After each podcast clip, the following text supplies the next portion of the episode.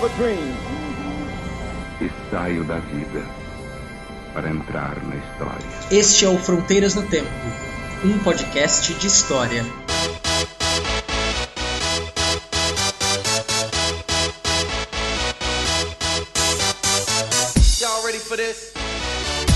Olá, aqui quem fala é o CA.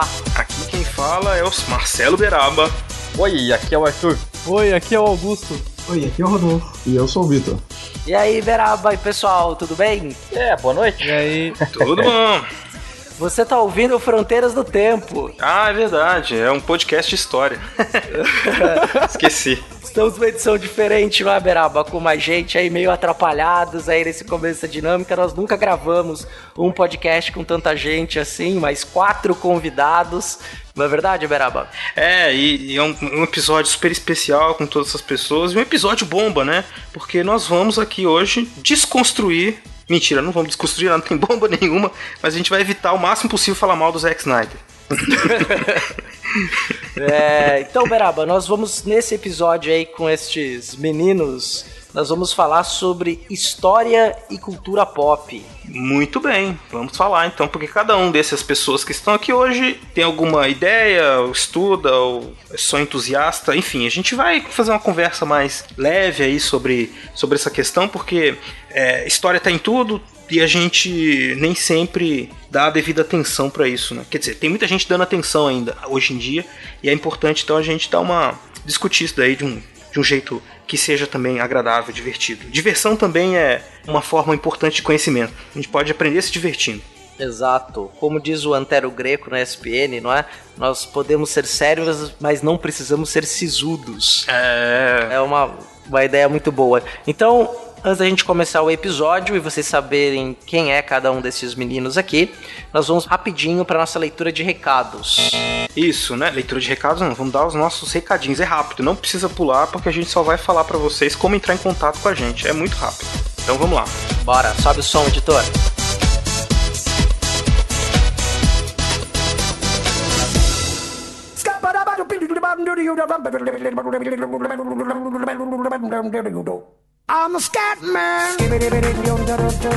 Estamos aqui na sessão de recados do Fronteiras no Tempo, onde você fica sabendo como faz para entrar em contato conosco, não é, Beraba? Isso mesmo, caro CA.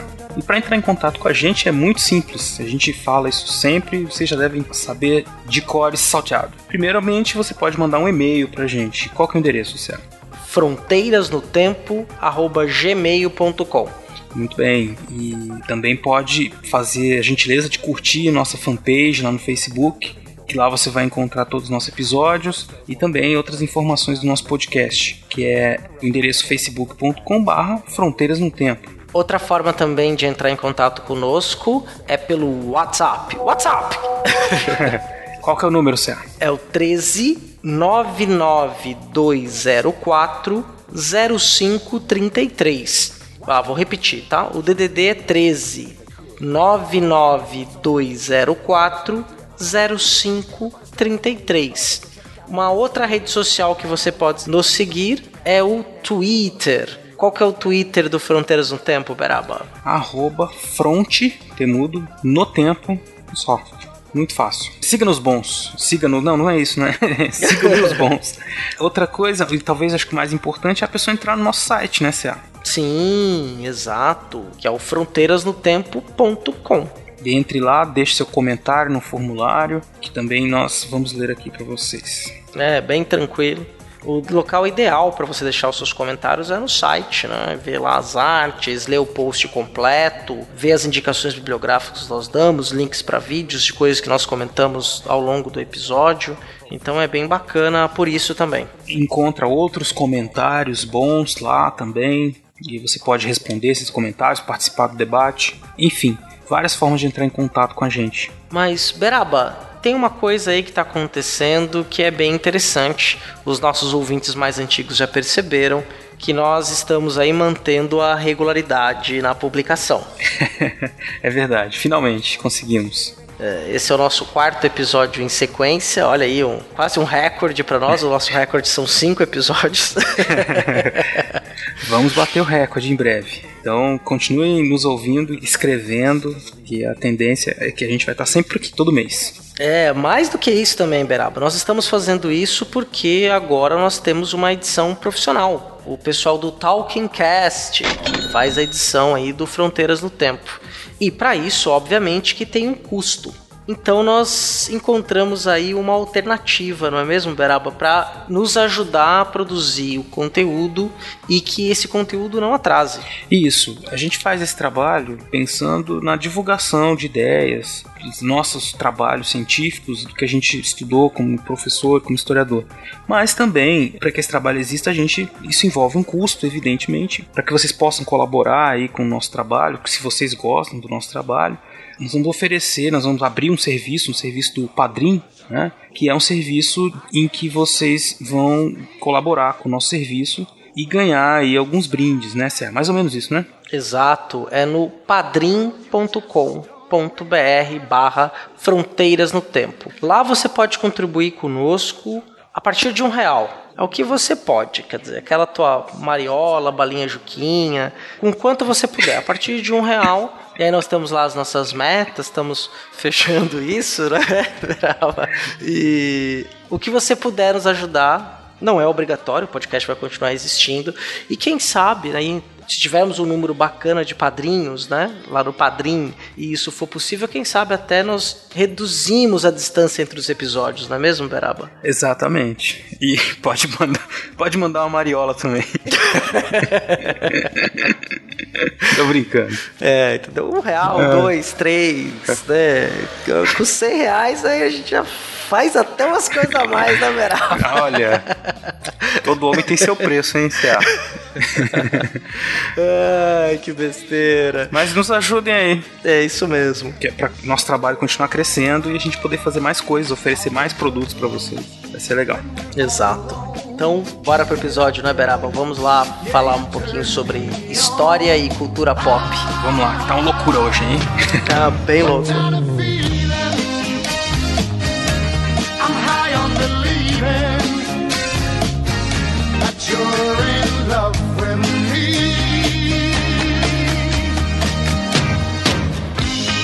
Beraba, nesse episódio aí sobre história e cultura pop, nós estamos recebendo estes meninos aí e é bom que eles se apresentem. Né? Vamos começar então pelo Arthur. Bom, meu nome é Arthur, sou formado em História e tamo aí, né, pra contribuir com a galera. O Arthur é tímido. Sou, sou um é, menino é, tímido. tímido. Sou um menino, nunca estive na frente das câmeras. É, e nem vai estar, tá, né, porque é um podcast, cara. Acho só a gente que tá te vendo, o nosso ouvinte não, viu? É, não, mas é ter aquela coisa, aquela sensação do grande irmão, né? Todos estão nos acompanhando, né? Estamos em cadeia nacional, né? Exato, cara. Nós estamos aqui também, a pessoa que eu sempre mando S2 nos episódios, o nosso vitrineiro, parceiro aqui, o querido Augusto Carvalho. Se apresenta pro pessoal aí, Augusto. É, oi, eu sou Augusto Carvalho, eu sou o vitrineiro e o cara que o CA sempre manda os coraçõezinhos no podcast. Oh. Que amor. Ele falou tudo que eu tinha pra falar, né?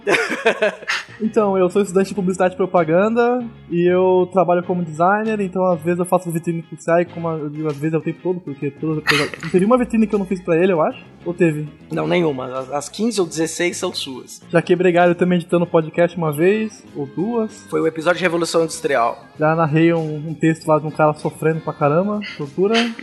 Então, não sei, eu tô sempre aqui ajudando o, o Fronteiras e é isso aí. Não tem muito pra falar, não, tenho vergonha também. É o homem por trás da cortina, né? É o cara que faz acontecer. É, o titeteiro, né? E você, Vitor, que está aí também, todo maroto, o que você tem a dizer? Apresente-se para as pessoas do mundo, o mundo quer te conhecer. Me apresento sim, eu sou o Vitor, eu vim para trazer alegria para esse podcast.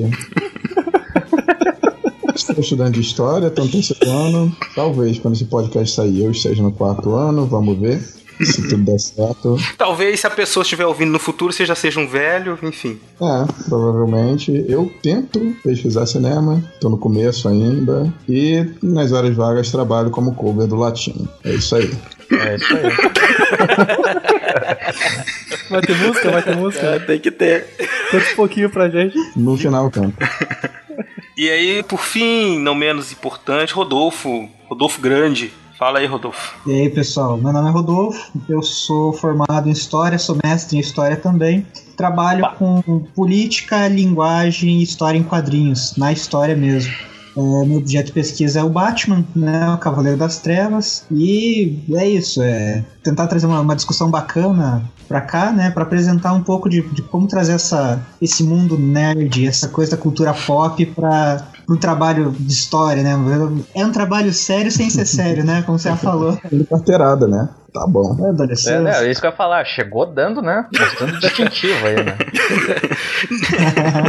então vocês podem perceber que nós temos gente importante aqui, né? Pô, cara, é tudo Batman, né, cara? Porra. O Batman. É, pessoal, tá muito bacana aí. Então, vamos começar a entrar num assunto que nós temos hoje, que é pensar aí história e cultura pop.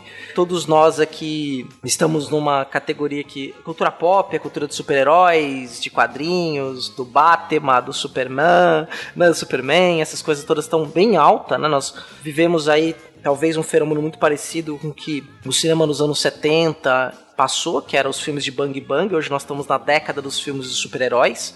Mas antes de entrar propriamente falando do cinema na história, ou a história no cinema, eu queria que a gente começasse a conversar primeiro como é que nós podemos aí pensar essa cultura pop sendo estudada pela história? Não, é, nós vamos pensar que cultura e sociedade são uma questão é, é, estão é, totalmente envolvidas, né? A gente pensa numa sociedade que produz cultura mas ao mesmo tempo a cultura ela não é um mero reflexo da sociedade, né? Como se ela tivesse uma produção única, porque a cultura também ajuda a moldar a sociedade. Então elas estão sempre em diálogo uma com a outra. Então é interessante você pensar assim, a cultura pop, ela ajuda a representar a sociedade em que ela está inserida, mas ao mesmo tempo ela também ajuda a legitimar certas condutas dessa sociedade, né? Então, quando, toda vez que nós, nós formos pensar em sociedade e cultura, cultura pop, nós temos que pensar nessa via de duas mãos, né? É uma sociedade que é formada pela cultura e é uma cultura que também forma a, a sociedade.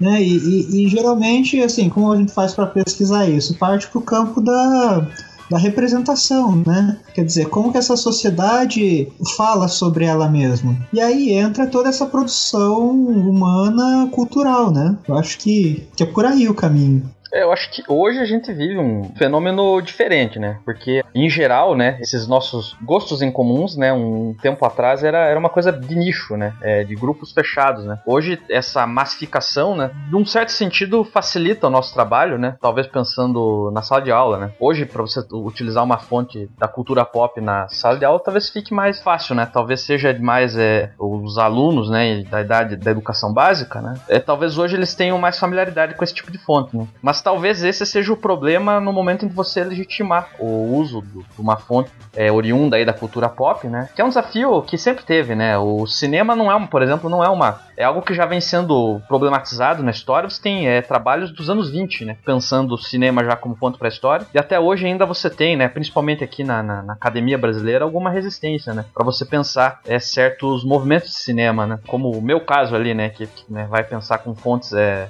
cinema norte-americano, né? Cinema hollywoodiano, né? Parece que ainda tem um, uma espécie de descrédito, né? Nesse tipo de fonte. Mas já tem, né? Várias pessoas, né? Vários pesquisadores, né? Rebatendo essa crítica, né? E mostrando que é possível você problematizar é, esse tipo de fonte, né? Vitor, e você? Olha, eu vou concordar com o que todo mundo está falando aqui. Eu acho que não tem muito o que acrescentar nesse discurso que eles fizeram, não. Então tá bom, que bom. Ah, você, Glória Pires, né? Momento Glorinha. Não, mas é, eu achei legal. Achei legal que vocês falaram isso aí, porque a gente produz tudo isso, tudo isso é produzido, e é uma questão geracional, eu fico imaginando também, né? Por exemplo, essa coisa dos quadrinhos, dos heróis, as pessoas que estão fazendo isso são pessoas que estavam ali nos anos 60, 70, crescendo com isso, e aí elas acabam adquirindo uma certa familiaridade, né? Então, hoje em dia, quem é adulto, por mais que esteja na faixa dos 40 anos, como o CA, né? Tô brincando. a gente tem uma familiaridade muito grande com isso porque já faz um bom tempo que isso está sendo martelado como uma diversão simples, né, mas que depois se tornou aí uma uma forma interessante de conhecer, né? Como disse o, Rodolfo, conhecer a sociedade, né? Porque aquela coisa, né? Você tem os heróis, e tem gente que compara, principalmente a questão de heróis, com os deuses, né? Essas coisas assim. É, faz alegorias com isso, né? É. Alegorias como super-heróis representam como se fossem os deuses gregos, né? É. Os deuses das mitologias antigas, de homens que poderiam se transformar em deuses como eram para os gregos, né? O homem podia almejar chegar a uma categoria de um deus ou um semideus, né? Eu, eu olho um pouco ressalva essa quando pensam essa relação direta, porque é muito diferente, né? A categoria, o suporte. Ninguém acredita que exista um super-homem, um Batman, não é? Tem um historiador francês chamado Paul Veyne, né? Que ele diz que perguntar para os gregos se eles acreditavam nos seus mitos é uma pergunta que não tem lugar, porque não é questão de acreditar ou não, isso fazia parte da cultura grega. Era algo que era comum para esses homens. Mas a gente pode pensar, então, quando o Rodolfo falou um negócio que é bem bacana, uma representação, não é? Representação é uma imagem que a sociedade cria, ou dela própria, ou de algo que ela gostaria de ser, ou de um ideal que ela gostaria de ver implementado. Né? Então a gente vê muito isso aí em várias mídias que vão aparecer, como no cinema, nos quadrinhos e nos games, que vai ser objeto, muito objeto da nossa conversa aqui ainda hoje. Queria acrescentar que essa questão de que, assim, o Marcelo falou do. ó, o Beraba falou de uma questão de ser geracional, né? E é isso mesmo, porque se a gente for pensar, assim, esse interesse pela cultura pop é uma questão histórica, né? Quer dizer, por que, que ele está aparecendo na academia agora? Ele aparece porque nós somos uma geração extremamente midiática, né? A gente cresceu com isso e tal, e essas coisas passaram a ser importantes porque foram incorporadas já desde a nossa infância mesmo, né? Então não é incomum que isso acabe se tornando interesse de pesquisa e até sofra várias críticas. Uma coisa que se diz muito hoje, eu acho que a gente pode até trabalhar mais tarde, é o processo de gamificação da sociedade. Que que é isso? Gamification. É, o, é o processo de, de gamificação, vem da questão de, de videogame, né? Que, que é um nome bonito pra meritocracia. Também. Mas como assim? Do tipo, tipo, as pessoas. Você morre e tem outra vida? Como assim, cara? Tipo, checkpoint? Não, o processo de, de assim, de se tornar tudo muito digitalizado e tal, né? De tornar mesmo o processo de interação, vamos dizer assim, na, na relação professor e aluno, no sentido de como se o aluno fosse cumprindo fases, etapas e o professor fosse dando troféuzinhos, né? Ali as coisas e tal para Ah, para esse tipo de coisa. E, bom, isso pode ser estudado de, de várias maneiras, assim, pode ser interpretado, mas muitos autores já colocam a gente como nessa parte de gamificação da vida, né? A vida está se tornando uma coisa às vezes tão abstrata e virtual, né? Que fica impossível quase distinguir ela com acesso virtual. É, então, assim, uma questão muito geracional, assim, né? De que momento a sociedade a gente está. Então, o próprio fato de nós estarmos aqui interessados em, em trazer o, o- o- a cultura pop para dentro da academia, né? Para dentro da, da universidade, é uma questão assim muito própria da nossa sociedade, né? Do- do momento em que a gente vive, até de valorização dessa cultura nerd, né? É talvez o conflito que, que às vezes, né, quando eu vejo críticos, né, a adoção desse tipo de, de fontes, né, eu já vi críticas, por exemplo, falando da questão da facilidade. Para vocês terem uma ideia, eu assisti um vídeo do Carlos Fico, do historiador lá da Federal Rio de Janeiro,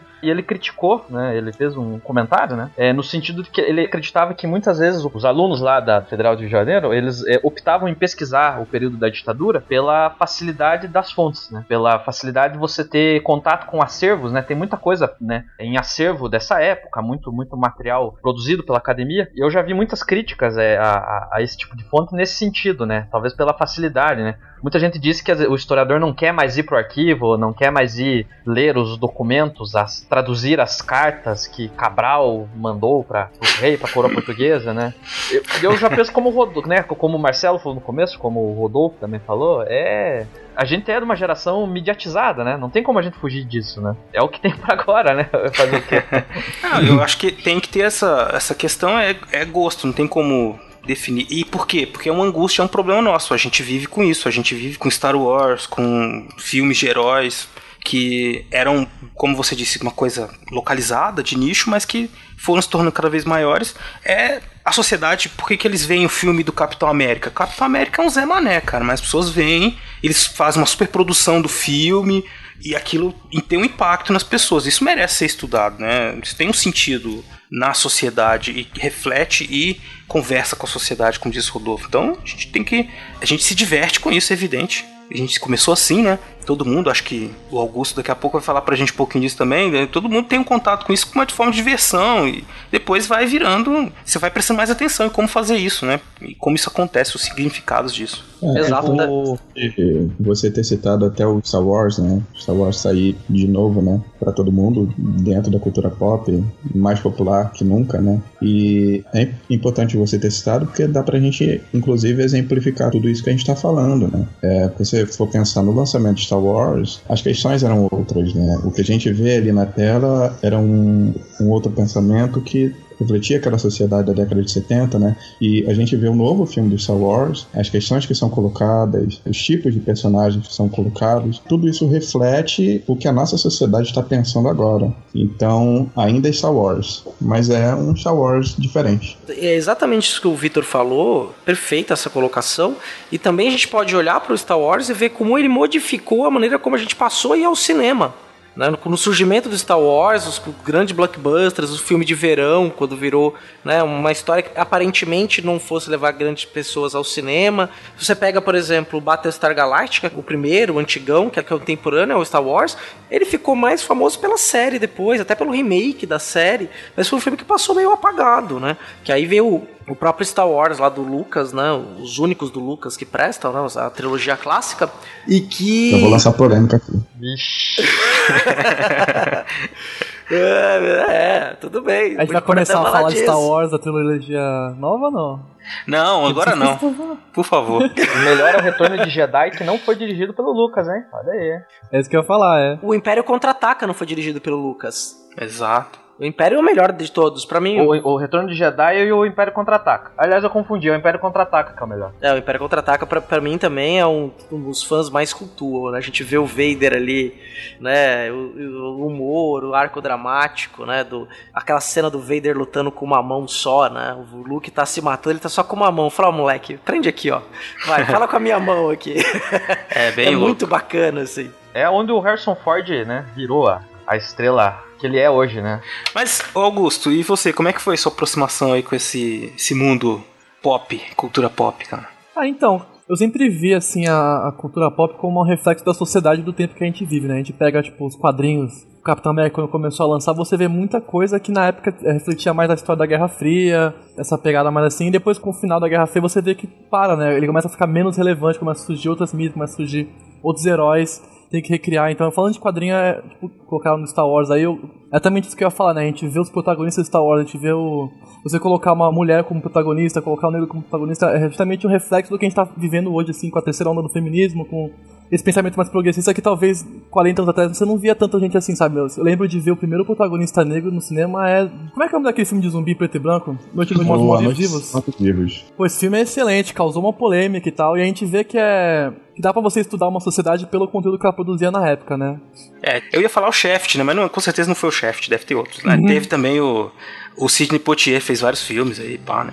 É verdade. Mas a gente já vai falar sobre isso já já, né? Então, o CA, eu acho que deu pro nosso ouvinte entender bem aí que essa questão da cultura pop, apesar de ser divertida, e esse é o principal motivo dela existir, né? Porque existe então uma tem gente que chama de indústria, tem gente que não gosta, mas é fato é que é um um complexo de pessoas e equipamentos e que estão envolvidos na produção desses materiais, artistas, né, que estão envolvidos nessa produção e gera muito dinheiro, né? Então, é possível a partir disso entender a sociedade, a história, a antropologia, não só na história, antropologia, sociologia, muita gente usa essas, esse tipo de cultura, esse tipo de produção para entender a sociedade. e diz muito sobre o que nós fazemos como historiadores, porque o historiador ele sempre parte dos seus dias, das coisas que o inquietam, da sociedade que ele está em volta para perguntar para o passado.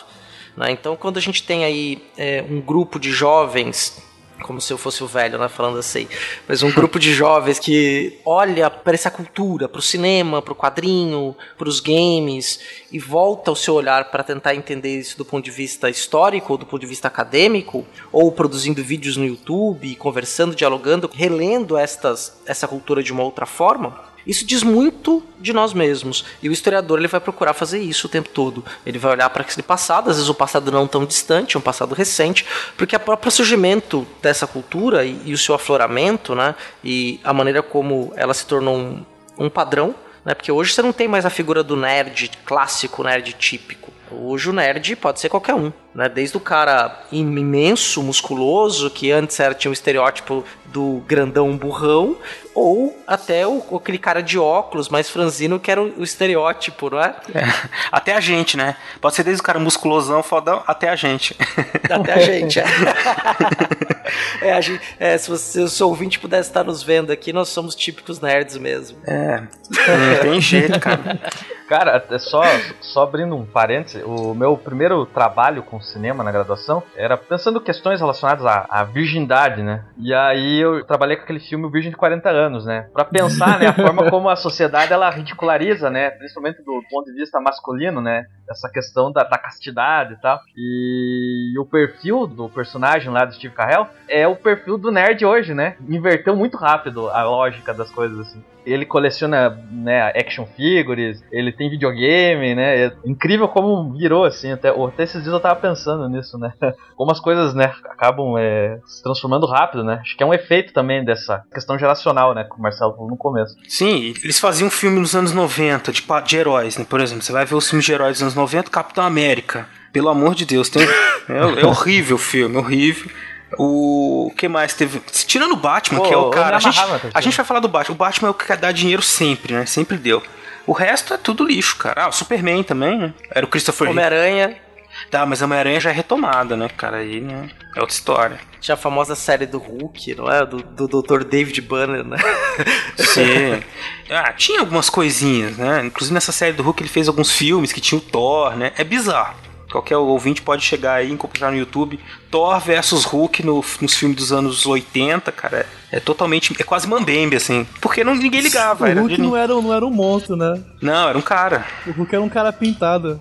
É, exato. E se você pegar o, a inspiração do Hulk, né? O Stan Lee foi na literatura do século XIX e copiou, né? O Dr. Hyde, né? Ele pegou uma história clássica e montou o personagem dele. Só que aí era o, o problema era o medo atômico, não é? A radiação que em vez de dar tumor, câncer nas pessoas, ela dava superpoderes. Exatamente. Então, assim, a cultura pop, no geral, seja o quadrinho, seja o, o cinema, ela tá sempre permeando essas discussões da sociedade, né? Porque se você pensar, por exemplo, né, a influência da ficção científica no cinema, no quadrinho de super-herói, você vê que a ficção científica, na literatura mesmo, coisa, ela sempre foi, teve aquele caráter de ser ou uma utopia ou uma distopia, né? Ou um futuro maravilhoso que a tecnologia ajudou a montar, ou uma distopia que é um futuro caótico, né? Que a tecnologia ajudou a destruir mas sempre nessa preocupação de discussão social. E por mais que às vezes o cinema, o blockbuster ou o quadrinho tenha dado cores para isso, tenha deixado um pouco mais palatável, né, assim, tenha dado mais brilho para coisa,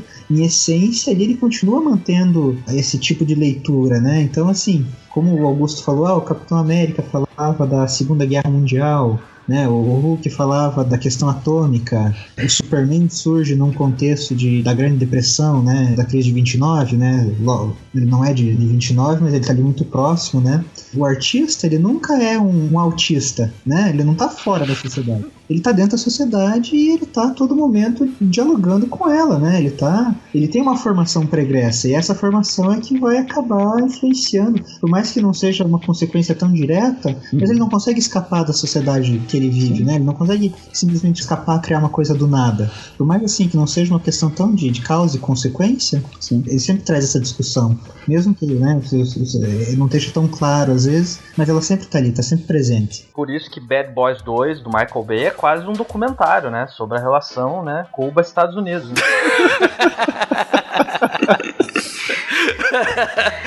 Ai, meu Deus. Zack Snyder, Michael Bay. Ok, vamos é, indo aí. Só gênios. Só gênios. gênios incompreendidos, né? No futuro serão aí. Já, o único gênio compreendido que a gente tem atualmente é um chama Joel Schumacher e ele fez um filme chamado Batman e Robin, mas depois a gente fala sobre isso. Esse filme é uma obra-prima. E a gente tá brincando o tempo todo falando do Zack Snyder. O Zack Snyder era outro, né? Se você for pegar, por exemplo, 300. Quer falar sobre isso? Pode falar.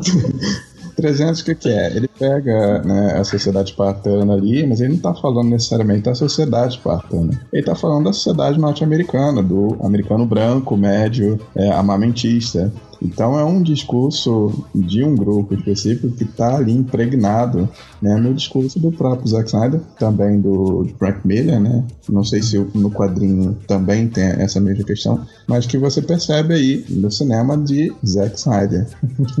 A, a própria releitura que ele fez lá da Madrugada dos Mortos, né? O Augusto citou antes o filme do Romero, né? Ele inverteu completamente o sentido que o Romero, a crítica do Romero à sociedade consumista, alienação das pessoas, né? O zumbi como crítica social, né? O Snyder ele inverteu, botou o zumbi para correr, né? Ele deu outra leitura. Na verdade, ele tirou o sentido crítico que o Romero pensou, né? É, essa é a verdade. E o Romero gostou do filme, né? Ele participou, acho que fez ali uma pontinha, até se não me engano. Sabe qual foi o último filme que o criador do Batman viu na vida dele? Uhum. Batman e Robin, 1997. Foi por isso que ele morreu, inclusive. Eu não tô zoando, cara. Foi o último filme do Batman que ele viu. Ele viu aquele close no mamilo do Batman e não aguentou mais. É, igual acho que o Saramago também, né? O último filme que viu, aquele lá do. do... O ensaio da Do cegueira. Meirelles? É, o ensaio disso aí, do Meirelles. É. Mas o Saramago elogiou o filme. Ele gostou foi- do filme, né? foi- Apesar de curtir. É, gostou do filme. ele chorou no cinema e tudo. É, aquela metáfora da cegueira, tudo claro, né? Tudo muito branco e as pessoas não se veem mais, não é? Uma metáfora bem interessante ali, com um ambiente meio robesiano, não é? Conversa com essa série de zumbis atuais, né? A gente tem um, nessa cultura, Walking Dead, o próprio ensaio sobre a cegueira. Eu uso muito quando vou dar aula, é bem interessante, quando eu tô dando aula em ciência política sobre hobbies, quando eu quero dar o exemplo do, do mundo da guerra de todos contra todos, eu dou o exemplo de Walking Dead. É uma sociedade na qual está todo mundo em guerra de todos contra todos, onde as pessoas, o que, elas precisam? De recurso para sobreviver. E estão em pleno estado de natureza na visão robesiana. Eles têm direito a tudo que está lá presente. Então, qual que é o perigo maior em Walking Dead? Não são zumbis. Porque o zumbi é controlável. Obviamente, você não pode, você tem que tomar cuidado com a natureza, porque ela pode te surpreender, que é aquela força do zumbi, né? Embora os walkers, né, não seja chamado de zumbi no Walking Dead, os walkers, mas de quem você tem que ter medo é do outro grupo humano, porque eles vão querer a prisão, vão querer a água, vão querer a terra, eles vão querer algo que vai garantir que aquele grupo sobreviva. E aí eles entram no quê? No estado de guerra de todos contra todos. A sociedade na qual você não tem necessariamente uma estrutura. E o Hobbes vai usar esse discurso dele para justificar o estado que está surgindo, né? E aí eu não sei onde eles, o que, que eles querem justificar com o Walking Dead, mas a gente pode usar até para fazer cruzamentos temporais, né? De uma coisa que é totalmente atual, que está super no hype, para explicar um conteúdo acadêmico, por exemplo. É, pois é, eu, eu brinquei ali com o filme do, do Michael Bay, mas, por exemplo, dá pra pensar é, questões, né? Principalmente agora, no contexto político norte-americano, né? Como pensa um eleitor do Trump, né? É mais ou menos como pensa o Michael Bay, né? A relação dele com os latinos, né? Ele bota Miami como esse cenário em que os haitianos são os criminosos, né? Os vilões, é, a própria, aqueles conflitos, né? Entre os policiais negros com os policiais latinos, né? É uma visão de mundo que ele tá colocando ali, né? Então dá pra utilizar, né? Sim. Essas coisas, né? E a câmera lasciva nas mulheres, né? O que ele faz É. com a. Como que é o nome daquela moça muito bonita lá? A- Megan Fox? A Megan Fox, ela mesma. O que é, ela se incomodou. Ah, mas aí é no Transformers, né? É, no Transformers, né? Mas que ele tem essa estética ali do. É. Daquele, sempre pega uma atriz e faz uma câmera extremamente lasciva, né? Uma câmera quase. Não é pornográfica porque ela não tá nua, né? Mas os cortes, os ângulos, eles lembram a linguagem mesmo. Não, no, no Bad Boys tem, né, os dois traficantes, né? É o traficante cubano, que mora nos Estados Unidos, né? E leva o dinheiro dele pra Cuba. E o traficante russo, né? Aquele russo estereotipado, sempre o mesmo ator, né? O Peter Stormer, né? Fazendo aquele russo estereotipado, né? O... Então é, é- é muito bacana, na verdade, né? Eu não sabia que você gostava tanto assim do Michael Bay, cara. Parabéns. Não, eu não gosto, mas eu acho, eu acho genial pra trabalhar essas questões, assim, de, de história contemporânea. Eu já anotei aqui pra colocar o Michael Bay na vitrine também. Olha aí. Michael Bay, esse gênio, né? Que fez, aliás, o melhor filme de Nicolas Cage, né? Que é A Rocha. Mas é um puta filme, hein? Eu gosto desse filme, cara. Dois monstros sagrados, né? Juntos, né? Ô, louco, meu. Mas uma coisa bacana quando a gente pensa em, em análise, né? É pensar também no sentido de recepção. Tá? A gente tá falando de Star Wars aqui, né? E tal, assim, assim, é, como é que o, o público entende esse filme? Porque eu vou dar dois exemplos aqui. Primeiro, o Star Wars, quando ele saiu, né, lá na década de 70, nos Estados Unidos ele foi recebido como uma utopia comunista. E enquanto na Europa, que tinha recém passado a Segunda Guerra, né, e foi uma coisa muito recente, ele foi visto como uma utopia, aliás, uma distopia totalitária, né, assim, até com os elementos nazistas, né.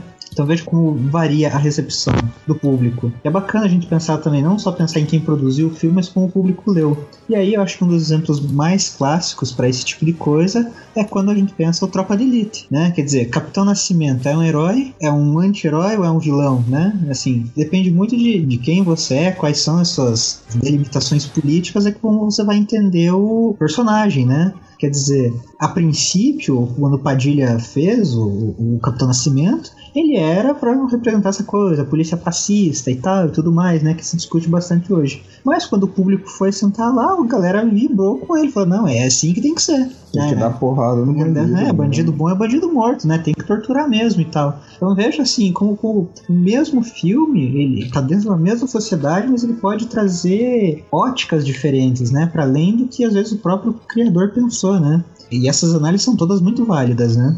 É porque a gente não tem controle. Quer dizer, quando você produz alguma coisa, você não tem ideia do que a pessoa, como ela vai receber, né? Cada um interpreta de um jeito. Nesse caso que tem imagens e interpretação, toda aquela coisa, é difícil falar ah, a intenção do autor é essa e, enfim a recepção é que vai contar muito também essa questão de recepção principalmente pensando em cinema e nessa coisa da grana mesmo né também tem muita importância porque aí eles começam a criar uma espécie de vamos dizer assim os executivos vão meter o dedo ali no filme ou na produção para que venda mais ou para que tenha mais apelo para um público, para outro. Tudo isso também tem que ser levado em conta, né? Por isso que tem muita gente que critica também, porque também esse aspecto material, essa coisa de mexer na obra do cara para que ela venda mais, é difícil colocar isso na balança para analisar, né? É uma questão que o cara quer vender. Então, ah, tem que ter umas gostosas, então bota umas mulheres aí, pronto, sabe? Então aí fica assim. Eles fazem aquelas pesquisas de mercado e aí fazem umas tabelas e diz, olha, as pessoas gostam de tiro e bomba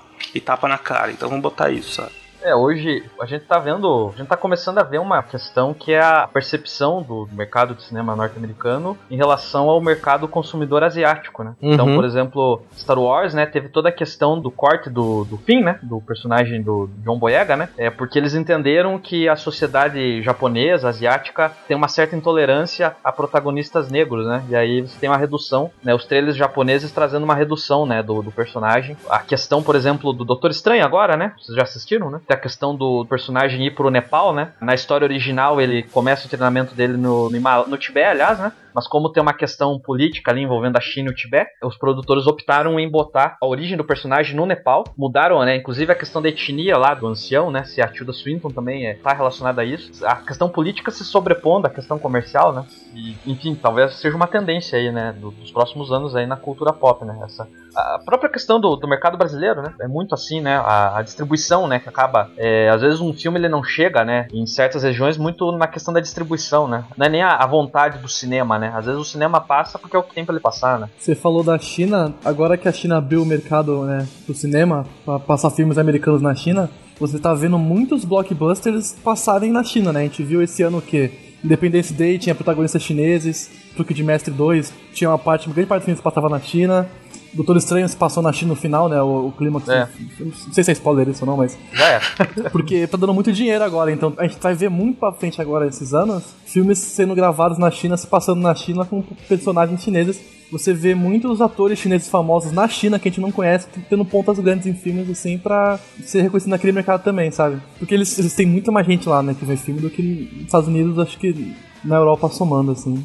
É, o que é meio ridículo, né? Que, por exemplo, um personagem igual o Homem de Ferro, ele é criado no contexto da Guerra Fria, né? Os inimigos são chineses, né? Ele tava no Vietnã, né? No Vietnã, né? Se não me engano. Então você tem, o principal inimigo dele é um chinês, né? Que é aquela coisa do comunismo e tal, né? E aí você tem que sanitizar tudo isso pra você conseguir fazer um filme palatável pra esse público. Curioso isso, né? Eu acho que o meu problema com a massificação disso hoje talvez seja isso. Você deslocar o personagem do contexto original dele, né? Pra criar esse produto genérico sem a devida problematização, né? Aí também acho que a problematização também cabe a nós. Acho que o nosso papel aí nesse caso seria é, criar uma maneira de dialogar com a sociedade, né? Que talvez não se importe com isso, queira apenas consumir, consome a rodo, né? Mas tem um grupo de pessoas, aqui nós no caso, né? Preocupados em entender os efeitos disso dentro da história, né? E, enfim, na sociedade.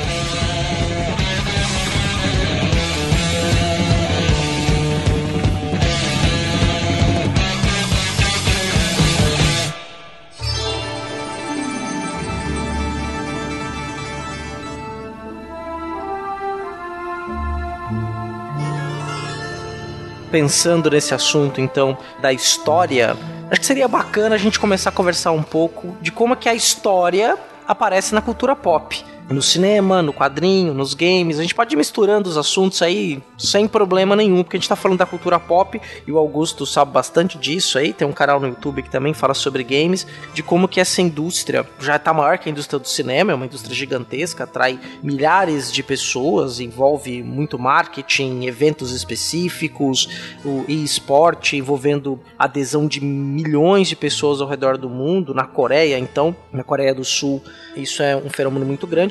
Mas vamos falar então, antes de tudo isso, né? Falar de como que a história aparece na cultura pop. Você fala no caso de obras que tratem de assuntos históricos, né? Exatamente, como é que a história é retratada na cultura pop. Como que esses elementos culturais hoje trabalham com a história, retratam a história.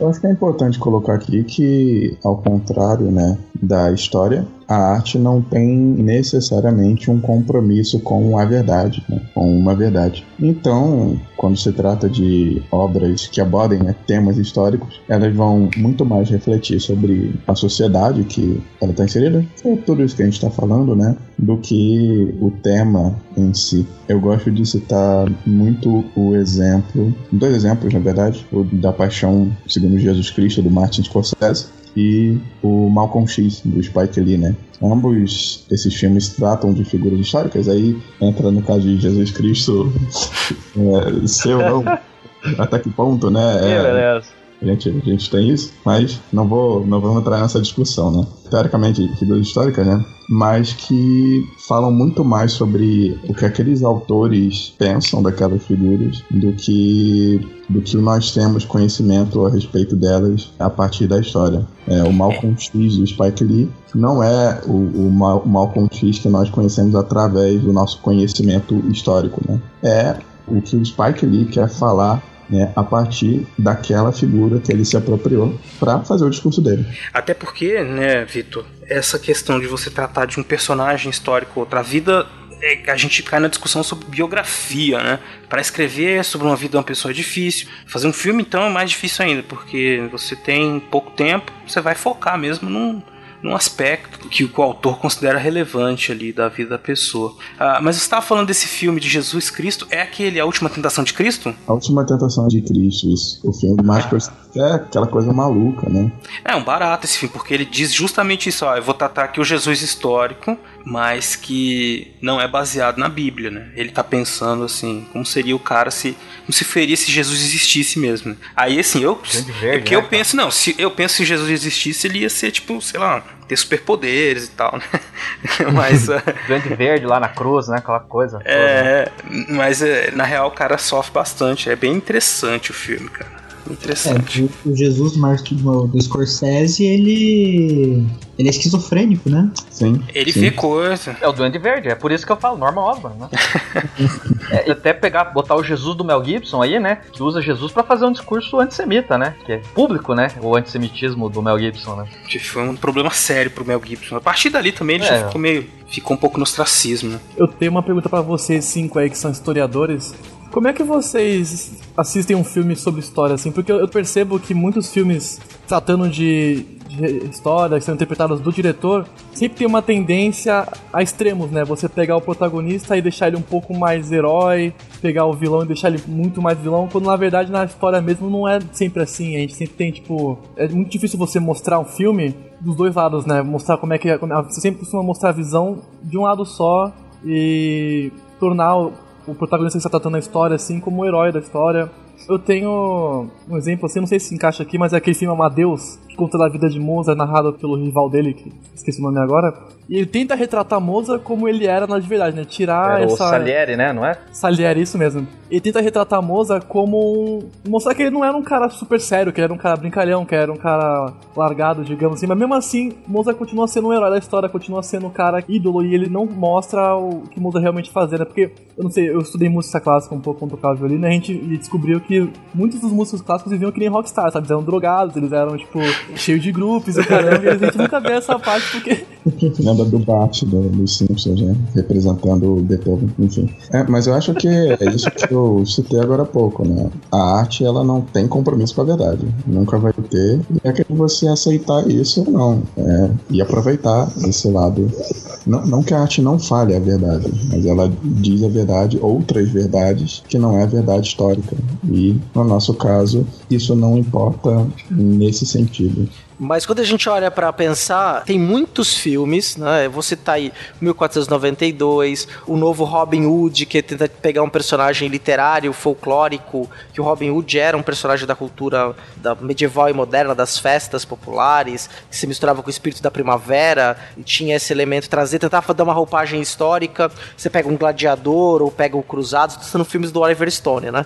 Que é um diretor que gosta ou trabalha muito com filmes que são filmes de história história, né? Ele pega personagens do passado, reconstrói cenários, tenta ali as roupas, os personagens. E acho que foi muito nisso que o Augusto trouxe a pergunta, né? Quando vocês vão pro cinema, e vocês vão lá ver um filme que está retratando o século XVII, o século XVIII, o século XIX. Como é que vocês reagem? Pô, eu particularmente reajo como eu reajo a um filme de quadrinhos que foi pro cinema, do mesmo jeito. Eu entendo como Não uma aconteceu adaptação. assim, né? Com a pessoa do lado, não foi assim que aconteceu. o Batman não faz isso, o Batman não sai atirando em todo mundo na rua. não é um psicopata. É, você tem que agir como uma adaptação. Assim, se você quer, vamos dizer assim, vamos pesquisar Grécia Antiga. Você quer fidelidade? Vai ler os textos antigos, né? Você quer fidelidade, a Grécia Antiga? Vai ler um Homero, alguma coisa assim e tal, que foi produzido no contexto daquela época. A partir dali, tudo que a gente tem depois são representações. Então o cinema, você pode ir assistir ele e tal, achar bacana, mas se você quer trabalhar historicamente com ele, tra trabalhar em sala de aula, trabalhar em pesquisa, você precisa de fontes que embasem aquilo que está acontecendo. Porque muitas vezes o Victor falou assim: ah, essa, a arte não tem compromisso com a verdade. Sim, é, concordo, mas ao mesmo tempo também a arte, às vezes você tem uma vontade de verdade. Né, de trazer assim, ah, eu quero fazer um filme, um romance histórico, né, então eu quero trazer elementos e tal. Mas mesmo assim, ele é, vai ser uma produção do nosso tempo, né, contemporânea nossa. Não produção do tempo da história que está sendo contada, né, não necessariamente. Então, assim, quando eu vou ao cinema para ver um filme histórico, né, um filme de época, alguma coisa assim, eu meio que entendo que aquilo é uma adaptação, que o cinema, a arte, ela tem essa liberdade para tomar a liberdade poética, né? A história não, a história não pode tomar esse tipo de liberdade, a arte sim. Então, assim, se for para pensar, tem que ser sempre de uma maneira relacional, comparativa com outros elementos, com outros objetos, com outras fontes, né? Sempre comparando. Então, quando eu vou pro cinema e vejo, assim, a menos que seja uma coisa completamente absurda, né? Eu não costumo esquentar muito, não. Assim, eu falo, não, tá tudo bem, tipo, serviu ao propósito, sabe? Como, por exemplo, você chegar num filme sobre Egito e todo mundo ser branco. Isso. Mas você veja como isso também é uma questão do tempo, né? Os filmes de Egito antigo, feitos nos anos 60, 50, ninguém ligava. Elizabeth Taylor, Cleópatra, e os caras lá, todo fodão, todo loiro de olho azul, né? Por que, que existe esse problema hoje em dia de você ver um filme histórico sobre o Egito todo mundo ser branco? Porque existe um movimento social que discute a questão racial nos Estados Unidos que encheu o saco, bateu o pé e conseguiu colocar a sua postura ali. Que olha, se é para mostrar os negros só lá no gueto dando tiro, mas tem que mostrar também o que eles fizeram na África, enfim, das civilizações que eles criaram. Não era todo mundo branco. Né? A adaptação depende realmente, como vocês estão falando aí, do tempo. Eu, particularmente, vejo esse tipo de filmes sem problema nenhum, assim. Eu vou para me divertir, vejo. Se for absurdo até, dou risada também. Eu acho que é, como disse o Rodolfo Vitor, né, tem que separar a pesquisa histórica, a produção de conhecimento histórico do cinema de entretenimento. O que não quer dizer que esse cinema de entretenimento também não crie uma versão de história na cabeça das pessoas, né? Então por isso que é importante. Às vezes as pessoas falam assim: "Ah, que frescura, esses caras aí discutindo se os egípcios são negros ou não". Não é importante isso. É claro que é, porque você está colocando uma figura que é historicamente colocada à margem, né, que é o negro, numa posição de protagonista. Na cabeça das pessoas isso vai ajudar a desmistificar a ideia do africano como alguém que é ligado a uma coisa ruim. Enfim, é mais ou menos dessa forma que eu vejo. Então. Eu tava conversando com o Augusto em outro momento, né, Augusto? E estava falando de videogames, estavam falando dos Zulus, né? Que tem um papel importante no game aí que você curte. Sim. Tem um jogo chamado Civilization, que é um jogo. Não sei se vocês conhecem. É um jogo de estratégia que você tem que criar uma civilização e você escolhe vários líderes famosos, né? Da história. Então você tem desde Otto von Bismarck liderando a Alemanha, até a Princesa Isabela na Rússia e o, é, várias tribos indígenas como os Zulus e tal, e dá pra você reviver esses cenários assim. E é um jogo assim, óbvio que você não pode basear o que aconteceu na história, mas ele representa bem, às vezes, alguns aspectos da história que a gente pode estudar, né? Por exemplo, você pode reencenar batalhas históricas no Civilization, por exemplo, batalha dos Zulus, como é que eles seguraram o território na África e tal, e não deixaram os ingleses, se não me engano, é, dominarem eles. E aí é um, é um, eu até posso puxar um assunto assim que eu acho interessante, que é o cinema, os games trazerem a imersão como é que é, devia se viver naquela época, como é que devia ser, por exemplo, em Roma. A gente pode até os personagens não serem muito fiéis à história, mas o cenário ser fiel, as roupas serem fiéis, às vezes a, jeito que as pessoas viviam, que as pessoas comiam, como é que as pessoas falavam e tal. É muito interessante da pessoa poder se colocar naquele contexto histórico e interpretar a história como as pessoas viviam nessa época, né? Principalmente nos games, né, cara? Tem acontecido muito essa tentativa de imersão e jogos de Primeira Guerra, Segunda Guerra, não é de hoje, né? Não, e não vai parar também. A gente já tem até um, eu acho que um dos melhores exemplos de imersão de games que a gente tem é o Assassin's Creed, né, a série, que cada jogo vai para uma época histórica e você com o protagonista que faz parkour, você pode explorar a cidade de cima a baixo, né, pular eu nunca fui muito fã da série por outros motivos, né? Não por isso. Mas eu achava lindo você pegar o, o personagem e pular por Notre Dame, por exemplo, recriada a um a um e você poder viajar pela cidade, explorar aquilo, ver a roupa das pessoas? É muito bonito, assim, você praticamente se pular nesse universo, assim, de cabeça, né? E descobrir, assim, ao seu próprio tempo, né? Diferente de um filme, às vezes, que você tem que ver o que o diretor quer que você veja no game, você pode ver o que você quiser, quando você quiser, o que você quiser. E eu, eu acho que essa é a beleza dos videogames, né? Tipo, trazer a história pra isso é sempre bem legal. O jogo de Primeira Guerra também, a gente vê agora o Battlefield 1, lançou esse ano, retrata bem a Primeira Guerra Mundial, com as armas, com a estratégia de guerra e você se colocar na, na, pele do soldado, né? Poder ver como é que era. É claro que não é. Não é daquele jeito, não tem trincheira, por exemplo, não fica na trincheira dias, semanas, cagado e sofrendo. Seria um jogo bem chato, na verdade, né?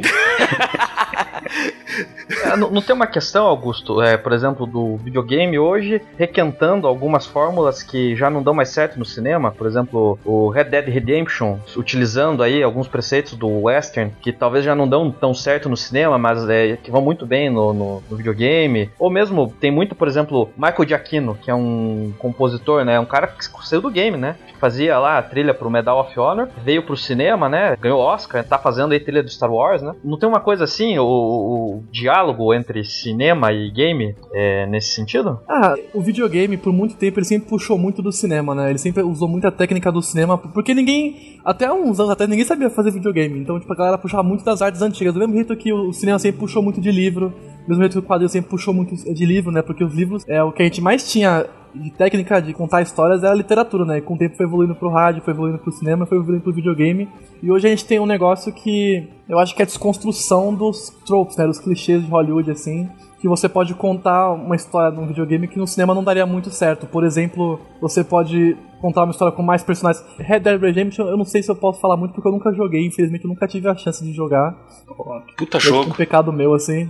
não, eu, eu sei que é lindo, assim, eu sei que é a ambientação é muito parecida, assim, como é que era viver naquela época. Eu não sei se você quiser falar aí, Arthur, um pouco. Não, eu também conheço muito pouco. Porque tem um problema também que tem que ser colocado: o momento em que a faculdade te impede de, de consumir as coisas que você gosta, né? Não tem mais tempo pra nada, né? Você falou do Assassin's Creed, né? Eu parei no Altair, no primeiro, né? Eu não tinha mais. Eu não tenho tempo pra jogar essas coisas. A faculdade não deixa. Não dá tempo de ver filme, não dá tempo de ver nada. Eu não quero te deixar triste, cara, mas a vida não deixa, velho. Acabou. o cara. falou de Medal of Honor, né? Na verdade, o certo é medalha de honra. É assim que a gente ah, chama. Claro, claro. É, seus puristas.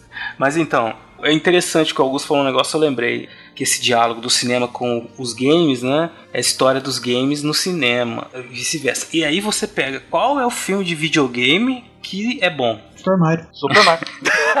Olha, eu vou falar que eu adoro o filme do Super Mario, mas é um filme horrível.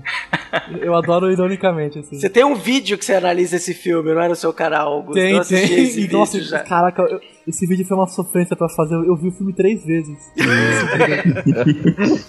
É horrível esse filme, cara. Eu não sei o que acontece, que o pessoal não consegue traduzir bem o videogame pro cinema, mas é porque eu acho que é muito difícil de traduzir, porque são mídias diferentes, né? O videogame tem uma coisa que nenhuma outra forma de arte tem, que é o controle, né? Você dá o controle pro espectador, pro jogador, e ele tem que se virar pra conseguir consumir o conteúdo. Se ele não for bom o suficiente, é a única mídia que faz isso. Se ele não for bom o suficiente, ele não consegue consumir o conteúdo por completo. Se ele não for capaz de terminar o jogo, por exemplo. Ah, mas ele sempre pode pôr no easy, né, cara?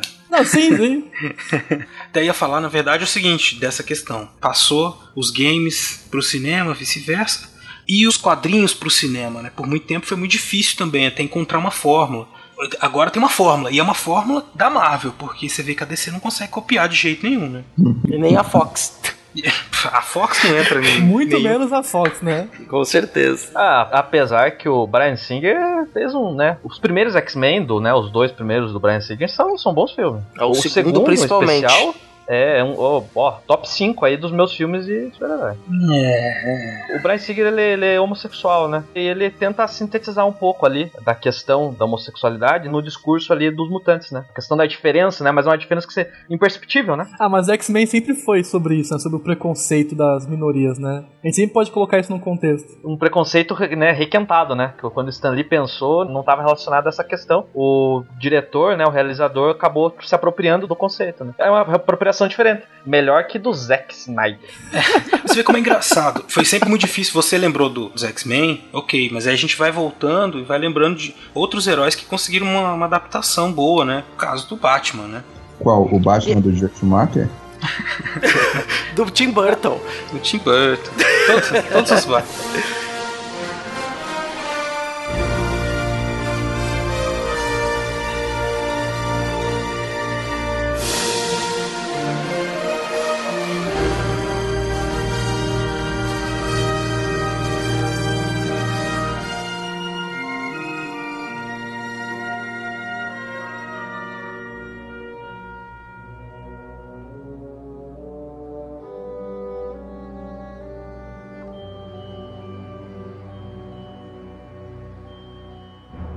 Mas aí, até desculpa cortar vocês, aí, mas uma coisa que eu fiquei muito curioso, né? Como é um trabalho de história, o que, que um historiador vai fuçar no Batman?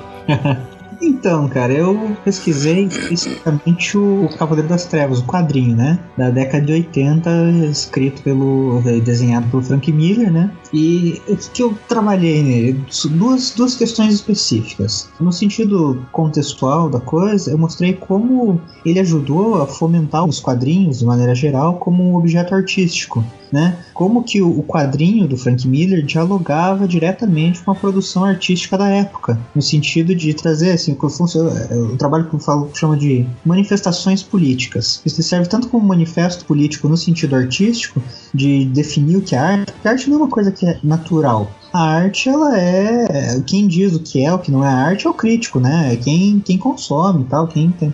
Então, quando o Frank Miller cria o trabalho dele, ele quer dizer, não, isso aqui é arte tal qual uma Mona Lisa. Então, ele serviu como manifesto político no sentido de definir os quadrinhos enquanto objetos artísticos. No segundo momento de análise, eu trabalhei como ele funciona, assim, apesar de, de inovador esteticamente, né, faço essa discussão histórica, né, da estética dos quadrinhos, como eram produzidos os quadrinhos até então e o que ele traz de mudanças e de permanências e rupturas. Em outro momento, eu comecei a discutir a questão de como, apesar da estética inovadora, ele traz um discurso conservador num todo, mostrando como essa sociedade de Guerra Fria dos anos 80 estava bastante dividida, assim, o medo do conservadorismo frente a- a, vamos dizer assim, entre aspas aqui, né, as ameaças, né, tanto ameaça comunista, né, ameaça da, da União Soviética, como a própria questão do, do medo do homem branco de classe média enfrentar uma sociedade que chamava para si, quer dizer, você estava vendo ali momentos de, de grupos sociais, né, os negros exigindo direitos, as mulheres exigindo direitos, os homossexuais exigindo direitos, e como que o conservador se via nesse momento. Então, quando eu trato Batman, né, manifestações políticas, então eu mostro como ele serve, o Cavaleiro das Trevas, do, do Frank Miller, serve como um manifesto conservador também. Então aí eu discuto em como o Batman, né, ele traz as questões, o Batman como um representante desse, desse discurso, né, do que era muito próprio da década de 80. Sim, então, bacana esse trabalho, né? Quer dizer, analisar a obra, é, transformar uma obra em específico, que é o Cavaleiro das Trevas, num objeto de estudo de história, né? O que, que essa obra pode contar para nós? O que, que ela diz, além simplesmente da sua representação gráfica, né? Da sua arte de ser uma história para entretenimento, comemoração de 50 anos do personagem né, bem icônico e resgatou o Batman, né, ele reconfigurou esse personagem, não é? Exatamente. Dá pra ficar discutindo uma hora aqui assim sobre isso, sabe? Mas é. é o Vitor tá fazendo um sinalzinho aqui com o meu monóculo aqui, né, de intelectual. Mas é, é, é bastante assim. Estudo como ele, ele é fruto desses anos 80, sabe? Dessa, dessas inquietações da sociedade dos anos 80. Basicamente isso. Tanto na parte estética quanto na parte de, de roteiro. Aí chegou o Joe Schumacher e entendeu tudo direitinho e fez um filme maravilhoso. Voltou o Batman dos anos 60. é engraçado, isso são vários Batmans, então isso é muito interessante, né, cara, no mundo, assim. Esses heróis todos têm uma leitura de acordo com o tempo mesmo, também. Mas tem um, um dos temas aqui que eu queria tratar, que é retomando um pouco essa questão do diálogo da sociedade com as artes, ou cultura pop, né? Que é essa questão dos movimentos sociais. E eu sei que o Victor tem um trabalho muito interessante estudando aí a ascensão dos movimentos negros nos Estados Unidos relacionados com o cinema, né? Eu queria que ele falasse um pouquinho pra gente disso. Eu acho que é legal. Então, é basicamente eu, a minha pesquisa é do tipo que quando eu falo o nome, as pessoas perguntam o quê? Né? Que eu pesquiso basicamente o cinema Black Exploitation, né? Que é um movimento. ah, essa piada aí se levantou, né? Ia vindo, uma hora ou outra. Tipo mortos-vivos. Ah. então, explicando de maneira bem rasa aqui pra galera entender basicamente, Black Exploitation não é um gênero, né? Ele é um movimento cinematográfico negro, né? Nos Estados Unidos, é predominante na década de 70 ele engloba tanto a música, que você pode ver personagens surgindo como o James Brown, mas também alcançou o cinema. E o que eu basicamente faço, né, pretendo fazer, é compreender a partir de dois filmes, né, o Sweet Sweetback Badass Song e o Shaft, ambos de 71, de que maneira a figura do negro é representada naquele momento e por que que um, no caso o Shaft, se tornou com o tempo mais popular que o outro, né? No caso o Sweetback, que embora seja um clássico cult, né, tal como Shaft, ficou mais uma questão de nicho, né? O Shaft já é uma figura bem mais popular. O Shaft é tipo o avô do Nick Fury, cara. É, é, é, o, é o tio, é o tio do Samuel Jackson. Ué, mas o, o Nick Fury começou branco, né? Ah, Nos quadrinhos. É verdade. David Hasselhoff. Então é o tio do Samuel Jackson, né, cara? Que o Samuel Jackson é um personagem em si, né? Sim. Mas nos anos 90, naquela fase ali, na idade de merda dos quadrinhos, quer dizer, na idade de latão dos quadrinhos, tem uma história que o Nick Fury morre, os caras ressuscitam ele e ele volta negro. Uhum. É, foi ah, interessante, mano. É, o atual já é, né? No quadrinho eles já é. substituíram, né? Pra fazer a. Aliás, vocês viram como que ele tirou o ficou negro? Bom, nem, nem viram ver. Foi pro inferno. É, quase isso. Não, é engraçado você ter falado que ele é o tio do Samuel Jackson, porque no, tem um remake. Um remake não, né? Tem. No filme do Shaft que saiu nos anos 2000, né? Que traz, no caso, o Samuel L. Jackson encarnando o personagem do Shaft, que é o sobrinho do Shaft original nesse filme. Né, o, e inclusive o Richard Humphrey, que é o chefe original, participa do filme como tio do Samuel Jackson aí. É, foi a isso que nós nos referimos. Né? Foi tudo planejado. Fora Samuel Jackson, né? Depois eu, ó, a gente teve um movimento Black Exploitation aí e tal, né? Que trouxe o negro porradeiro como protagonista. Hoje, fora Samuel Jackson, Daisy Washington. Fora esses dois, quem é que tem? É, mas um, assim, um, um negro que esteja fazendo um papel de ação, alguma coisa de protagonismo. Assim. Ah, Will Smith, Will. talvez, né? Porque ele tem dinheiro para se bancar. Exatamente. Jamie Foxx. Você tem novos nomes surgindo, como o Michael O Jamie Foxx. Né? Jamie Foxx.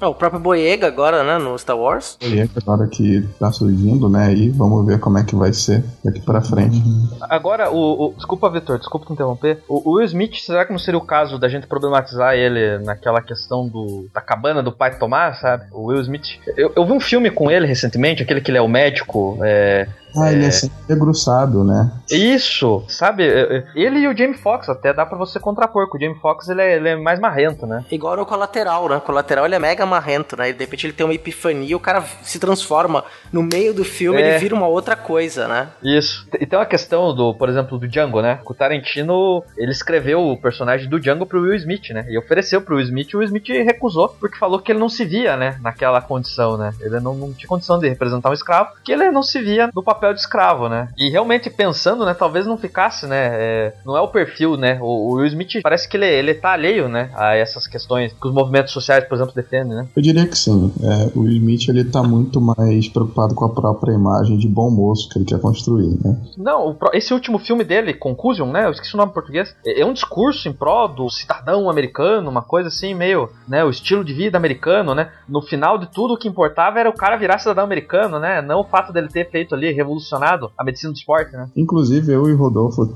tivemos uma discussão muito interessante há um tempo atrás sobre como o personagem do Will Smith em Um Maluco do Pedaço vai, de certa forma, se embranquecendo com o, o recorrer da série. Olha aí. Isso ele tem toda uma questão da própria vestimenta, de remeter à cultura negra, tem toda um- uma crítica que é feita, e conforme vão passando as temporadas, lá pro final, o que acontece? O Smith ele vai se apropriando de uma vestimenta mais sóbria, usa muito preto, né?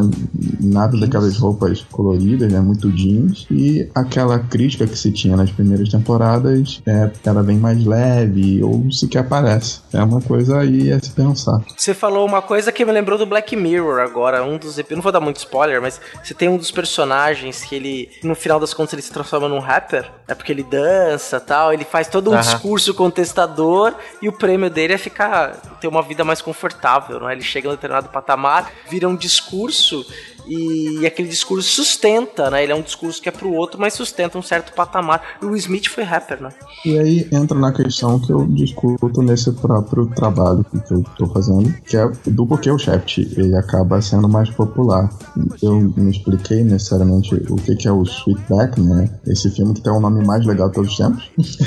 é Sweet Sweetback Badass Song. É, ele é um personagem e o personagem do Sweetback, ele é um garoto de programa, né? E o filme, ele é, desde a forma como ele é filmado, né? Desde sua linguagem até o roteiro, até a trilha sonora, ele é extremamente contestador em relação à sociedade norte-americana e em relação à própria Hollywood, né? Ao passo de que o Shaft, ele já é um personagem que é um detetive particular, mas ele tem um distintivo, ou seja, ele é alguém que é legitimado. O filme, em termos de narrativa e até linguagem, ele é um filme tradicional. Então, o Shaft, ele não incomoda. Não é tão Ele- agressivo. Ele não cutuca a ferida da sociedade branca. E é justamente essa a teoria é, a que eu quero tentar comprovar, né, que eu quero chegar, que o chat ele é mais popular, né, de maneira geral hoje em dia, justamente porque ele é mais branco, falando aí a grosso Pois é. Diferente do Sweetback, que apesar de ser um clássico cult, ficou muito ligado mais à questão do cinema e não ao imaginário, da mesma maneira que o chat é.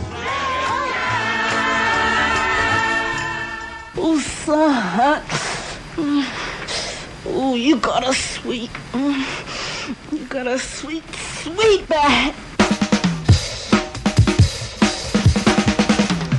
Bom, então nós já falamos aqui de quadrinhos, de games e cinema. O Rodolfo falou aí da tia do Batman.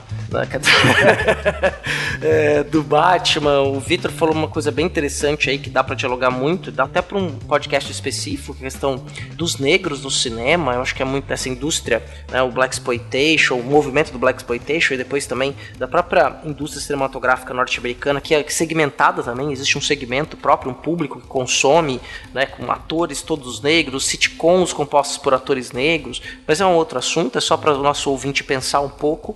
E aí o Arthur, o Arthur não falou ainda o que ele está estudando. O Arthur também estuda algo relacionado a cinema, né, Arthur? Isso, exatamente. A minha ideia é trabalhar com um cineasta norte-americano, que é o Michael Mann, né, já teve dias, né? Os anos 90 talvez foi o ápice da carreira do Man, que ele ficou muito reconhecido lá pelo aquele filme Fogo contra Fogo, né? A clássica cena em que o De Niro e o Al Pacino interagem. Também né, na década de 90 que ele concorreu ao Oscar, né? Ele fez aquele filme Informante com o Russell Crowe. A proposta é discutir questões da sociedade contemporânea através do cinema policial, desse cinema de crime, né? Perseguição, enfim. O Man é curioso porque ele tem uma, né, geralmente quem pesquisa, né, especialmente os trabalhos que eu consultei, é, dividem a carreira dele em filmes que trabalham, que dialogam com o presente histórico e filmes que abordam um período histórico específico da história norte-americana, né, da história estadunidense. Que nem o Man tem uma adaptação do Último dos Moicanos, é, Inimigos Públicos, que é um filme também que vai tratar de um criminoso ali dos anos 30, enfim, outros filmes. A, a foco da minha análise são nos filmes do gênero policial especificamente, três filmes que eu escolhi para abordar, justamente tentando elencar as mudanças na sociedade capitalista ali, do, né, na sociedade estadunidense, com base nas mudanças que o próprio capitalismo sofreu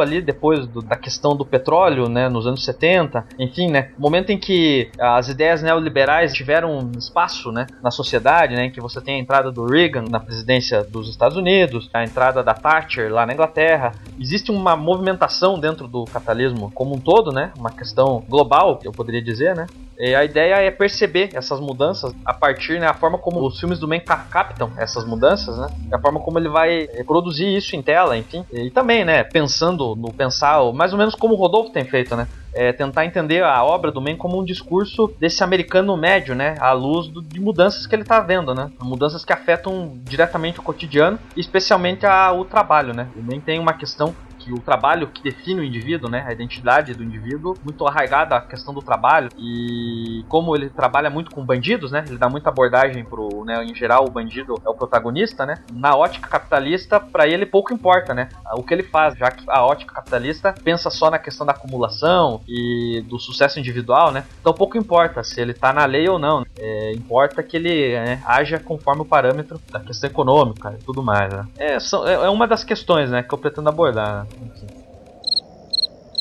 Vai ficar silêncio mesmo agora? Não, é, é. Eu sei que tá ruim. Não, tá bom, tá bom. É. A gente tá pensando no que você tá querendo abordar aí. Não, é bom que a gente tá falando aí, porque eu preciso defender o projeto agora aí num processo de mestrado que eu fiz. É, então eu percebi que você tá com o discurso aí na ponta da língua, cara. Tá certinho. Ah. Eu não, se eu tivesse na banca, mas assim, ah, nós somos uma banca dele, então que agora. Que, que, você, que nota que você dá? Vamos dar nota aí. Eu daria uma credibilidade aí pro rapaz aí que falou bem, falou bem do objeto. A gente já vê aí a metodologia, né, então a é. discussão historiográfica, essas chatices todas, mas é, um, é uma ideia bem interessante, né, de um diretor defendendo uma tese, né? A, a, dificuldade, na realidade, né, o Rodolfo citou também antes, é a questão do você utilizar o, a recepção, né? O ideal, talvez, seria você ter um, um aporte de estudos de recepção, ou documentos que confiram, né, essa análise para o historiador, né? O que talvez às vezes a análise do filme em si, ela não diz muito sobre isso, né? Ela diz mais a sua opinião pessoal do que o, a recepção do público com relação a isso. No, no meu caso, né, eu, eu, parto de uma prerrogativa que o gênero em que o Man, né, costuma trabalhar, ele por si só faz essa análise, né? O Man ele tem, por exemplo, muita influência do cinema noir, que é, historicamente é um, um, é um gênero americano, mas que ele é estudado por franceses, né? São os franceses identificando, né, uma realidade histórica do capitalismo dos anos 50, né? Problemas do capitalismo dos anos 50 e eles acabaram criando aí uma roupagem, né, para esses problemas e inserindo aí dentro desse gênero, né? Então, a ideia é usar isso. O cinema policial, né, é uma coisa que aparece no trabalho.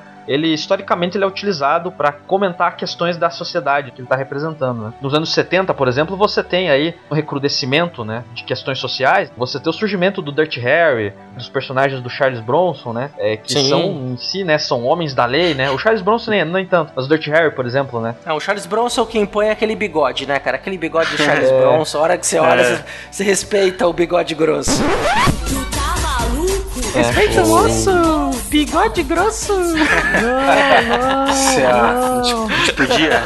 Eu tava, eu tava torcendo pra você não falar isso, cara. César perdeu uns 100 ouvintes agora. Ah, desde o começo aí, né? Quantos ouvintes, né? Já nos foram, né? Já não se foram. Mas se os ouvintes estão aqui até agora, cara, porque, ó, estão vendo um bom papo aí. Tá tudo meio assim caótico, a gente falou de vários assuntos, mas muitos assuntos bons, deu para desenvolver bem, assim. Eu já tô cheio de pergunta aqui, por exemplo, essa questão para se estudar o cinema, por exemplo, você tem que ver o sucesso que o filme faz né? A questão do sucesso, da bilheteria. Se fez muito sucesso, fez pouco sucesso, isso seria um critério. Mas eu acho que é uma questão que eu vou jogar no ar aqui, a gente vai pensando depois, porque dá muito pano pra manga aí também, né? Isso mesmo, Beraba. Eu já ia até falar para a próxima vez que nós recebemos esses meninos aqui para conversar com a gente, esses historiadores aí. O Vitor tá terminando a graduação, o Rodolfo terminou o mestrado, o Arthur em breve vai dar notícia boa para nós que foi aprovado também. Né? O Augusto aí também trabalhando na sua área, trabalhando com publicidade, né? vai fazer o TCC dele ano que vem. O Augusto foi. Cara, Ah, nem me lembro, nem me lembro disso, por eu, favor. tô- eu, eu dei aula, cara, o Augusto, eu dei aula pra ele na faculdade, só que eu dei aula pra ele ele tava no nono ano, velho. Olha aí, eu tô ficando idoso. Quando eu tava na escola, eu não tinha o nono ano também. Se isso te ajuda a É. se sentir bem. Não, mas falando em, em- em professor aí que deu aula, eu quero dizer que esse podcast quase não aconteceu, né? Porque tem um, um professor aí, o, o- ouvinte descubra quem é, né? Que, que, que quando foi pegar a disciplina de, de metodologia, olhou e falou: ah, você não pode pesquisar isso, não! Esse trabalho tá errado! Olha que mentira, nunca falei isso, cara. Nunca falei isso. Olha aí. Primeira aula de metodologia de pesquisa, o Rodolfo foi me falar do tema dele, eu falei, ah, não dá pra fazer isso aí não, cara. Mas assim, não desincentivei. Eu falei assim, olha, vamos pegar o quadrinho de outro jeito e tal, tal, tal. Enfim, é, nos fim das contas eu desmotivei o rapaz, foi mal. Mas não foi assim tão horrível, não. Ele se deu bem, se deu bem. É, mas por sinal, se eu não me engano, foi você que orientou o TCC desse menino, desse PI aí, né? Não, não foi não, cara. Eu? Você não foi orientador dele? De jeito nenhum. Ah, eu orientei o Vitor, um pouquinho também. Ah. Não precisa, o Vitor já sabe tudo. Tava orientando o Vitor, deu o que ele fez, foi embora. Foi embora. E- esse é o Beraba, sabe? Olha só, casos de família aqui no meio, ao vivo. Pô, mas eu, eu tinha aula de, de- Eu vou defender, porque eu tinha aula de moderna com o Bel, eu, achava uma maneira. Aí, tá vendo? Então pronto, agora vamos acabar com essa história aí. de falar das aulas, que, enfim, né? Mas é isso então, Cea. Eu tô satisfeito aí. Eu teria muitas outras perguntas pra fazer pra essa galera aí, pessoal tem muito assunto. A gente falou pouco do Zack Snyder, eu acho. Tem muita coisa pra analisar. Mandem, mandem e-mails, mandem e-mails falando do Zack Snyder. Ô, sabe lá, no começo o CA falou da questão do- dos personagens mitológicos. Sabe quem discorda de você? Zack Snyder. Não, mas peraí. Ele coloca o Superman como Jesus. E só se você considerar Sim. Jesus mitológico, pronto, aí, ó. Mas ó, a Liga, de, a Liga da Justiça aí, ó, vai vir aí. A Liga de Jesus. Liga de Jesus, né? Não, essa não, né? É, o Jesus depois da ressurreição, gente. Ele vai voltar depois do terceiro dia. É. Ele vai voltar mais high power. Jesus de Martin Scorsese ou Jesus de Zack Snyder? É o super Qual, qual- que é que faz o William Defoe? É o do Scorsese? É, Scorsese. Scorsese. Cara, quando o Duende Verde. demônio faz Jesus Cristo, óbvio que ele vai ser melhor, velho. Ô, o Rodrigo Santoro fez o Jesus Cristo aí agora, né? No remake do Ben-Hur, né? Ah, foi, eu não vi, eu não, fui, eu não, eu não, eu não gastei dinheiro com esse filme. Não, nem eu. Ninguém não, viu. não, não, também não, né? mas enfim. Ninguém viu. É. Gente, ó, o papo tá excelente. Pode até um dia, quem sabe, brincar, fazer uma live aí, falar de um filme específico, ou falar de um quadrinho específico, ou de fato gravar um outro episódio. Espero que o nosso ouvinte tenha gostado aí desse episódio diferente, um episódio bem mais tranquilo, um bate-papo mesmo. A gente queria fazer um episódio mais solto, né? E faz quase um ano aí que a gente tá tentando combinar para conseguir gravar e saiu.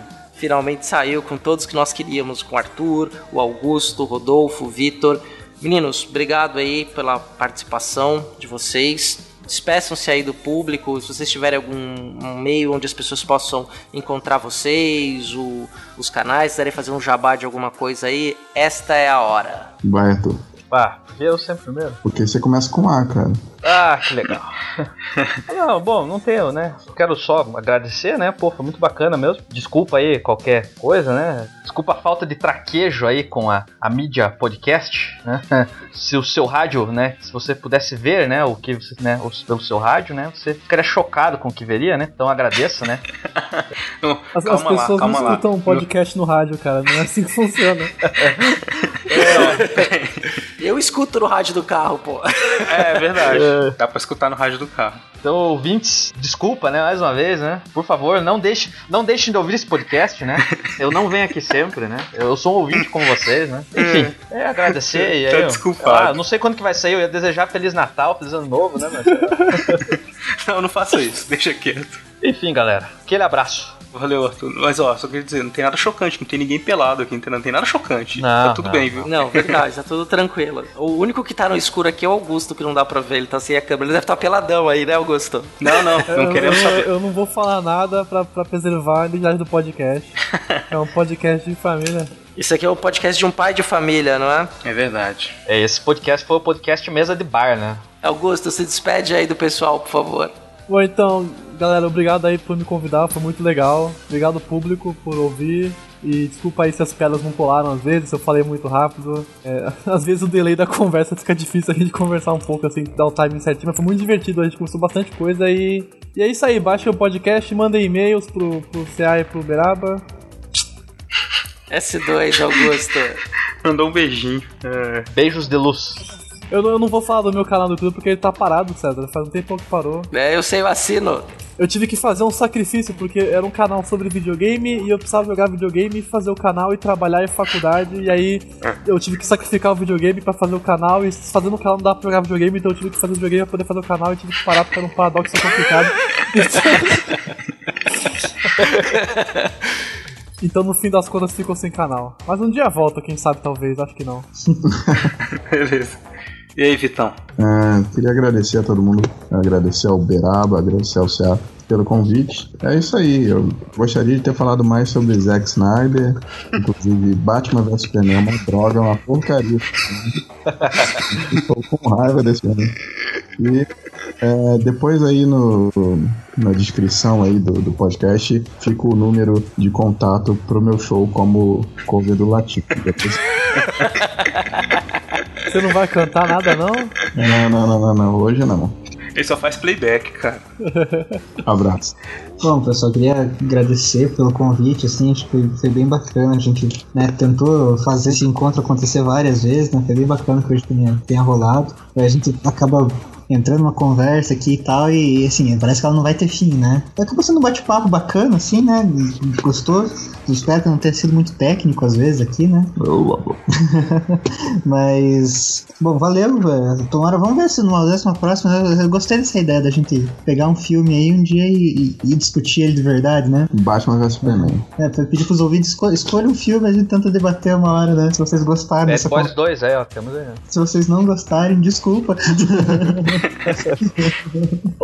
Pô, galera, então muito obrigado aí pela participação de vocês. Eu sei que, por exemplo, o Vitor, ele escreve no blog, né? Vou depois vamos deixar o link aí.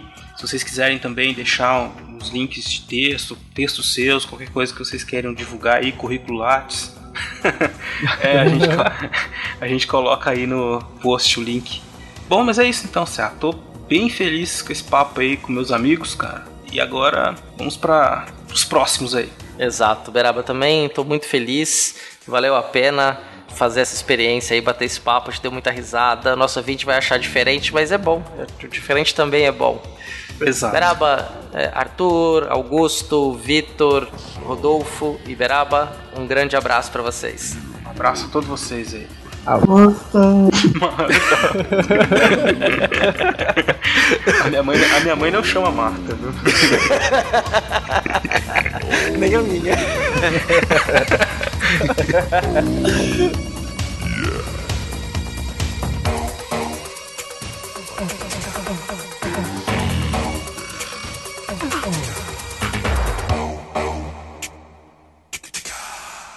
One, two, three, four. Chegamos na sessão de e-mails, recados, comentários, compartilhamentos, explosões do Michael Bay e o mau gosto do Zack Snyder. Exatamente. Depois dessas viagens malucas nossas aí pelo mundo pop e com esse bate-papo super maluco com os nossos amigos, estamos aqui se há para ler os e-mails e falar um pouco da repercussão do episódio passado, que foi muito, muito sério, em comparação, não tem nem comparação com este agora, né, em que nós falamos sobre a colonização da África, né? Foi um episódio muito bacana que a gente gostou muito de fazer e que teve então uma repercussão e algumas pessoas comentando. Exato, e foi um episódio que nós rompemos fronteiras, não é mesmo, Beraba? É, a gente conseguiu atingir muita gente fora do país, né, no continente africano, muita gente de Angola, Moçambique, que nos ouviu, comentou, compartilhou. Então a gente fica muito felizes em saber que nosso trabalho chegou aos nossos companheiros que também falam português em outros lugares do mundo, né? especialmente na África. Exato, os nossos irmãos angolanos aí que compartilharam, gostaram, fizeram alguns comentários, um número expressivo de ouvintes, um número recorde de curtidas no Facebook, de compartilhamentos. Então nós ficamos aí muito felizes que o Fronteiras no Tempo rompeu fronteiras, chegou longe. Isso. Não só fronteiras do tempo, agora as fronteiras geográficas também. E estejam você, meu amigo, minha amiga angolano, moçambicano, qualquer outra nacionalidade que esteja ouvindo, é, saiba que virão outros episódios aí que nós vamos falar sobre essa, especialmente essa relação do Brasil com a África e outros aspectos da história africana na interpretação nossa aqui, né, dos historiadores brasileiros, mas também de outras vertentes aí que nós pudermos abarcar. Exatamente. Então esse episódio veio aí como episódio maroto de final de ano, depois de falarmos de fascismo, guerra civil espanhola, né, agora a partilha da África. Neste ano de 2006, que foi um ano que tivemos muitas coisas a temer, né? Então é, é hora da gente terminar um pouquinho mais leve esse ano e, e partirmos aí para um quem sabe um 2017 menos temerário, né, Beraba? Vamos lá, cara. Você falou 2006, você tá comprando as fronteiras do tempo, cara. É 2016. Nossa, voltei no ano que eu comecei o doutorado. É, pois é, 2006 era um ano feliz. Eu achava que o futuro seria brilhante e maravilhoso. Mas enfim, deixemos isso para outro tempo, para outro é. dia. Vamos falar então dos e-mails aí rapidamente, que nosso ouvinte já ouviu a gente falando bastante maluquice hoje aí nesse episódio. O que, que nós temos aí então? Vamos começar por onde? E-mails? É, antes de falar dos e-mails, eu queria recomendar fortemente que o ouvinte visite o nosso site, acesse o post do episódio sobre partilha da África, que às vezes você nos assina por um agregador de podcast e não acessa o site, mas você acessar o nosso site, você vai ter lá, além da descrição do episódio, uma lista bibliográfica, indicação de vídeo, de filme e também tem um comentário do William Spengler, um comentário na qual ele acrescenta livros, faz relações com personagens da cultura pop, da literatura, lá no seu comentário. Ele acrescentou informações para variar ao nosso episódio no comentário no site. Então faça como o William Spengler e outras pessoas que também comentam. Entra lá e faz um comentário bacana, pode escrever textão, a gente responde, a gente lê, a gente adora. Maravilha. O William também mandou outras contribuições pra gente, né, Sam? É, com certeza. O William ele vai ouvindo o episódio e vai anotando, segundo palavras do próprio, né, para preparar não só o comentário para o site, mas também para escrever o e-mail. Então, posso ter a honra de ler o e-mail do William Spengler, Beraba? Por favor, faça essa gentileza. E aí a saudação clássica que ele sempre faz quando ele participa do SciCast, né, e também agora do novo podcast que eles lançaram, que é o Contrafactual, bem interessante. Ele participou do primeiro episódio, que a temática era e se a Segunda Guerra Mundial não tivesse existido. Eu tive até a oportunidade de comentar algumas coisas com ele e tal. Seria um episódio, uma ideia que até já deram pra gente, o Klaus já falou pra gente fazer isso, e que é uma experiência bem bacana mesmo, né? Mas vamos lá. Salve, rapaz! Como de costume, um episódio historicamente fantástico. Além dos fatores de ordem econômica, outros de natureza político-estratégica, diplomática e nacionalista intervêm na expansão europeia em direção ao continente africano. A ideia de que um país deve transformar-se em uma potência mundial tinha muito a ver com o prestígio da nação, o equilíbrio político europeu e a influência que a nação podia e devia exercer no mundo. Desde 1870, quando Itália e Alemanha acabavam de unificar-se politicamente, a concorrência internacional e as relações entre os países haviam se tornado mais complexas. Surgem, nesse período, grandes blocos de poder.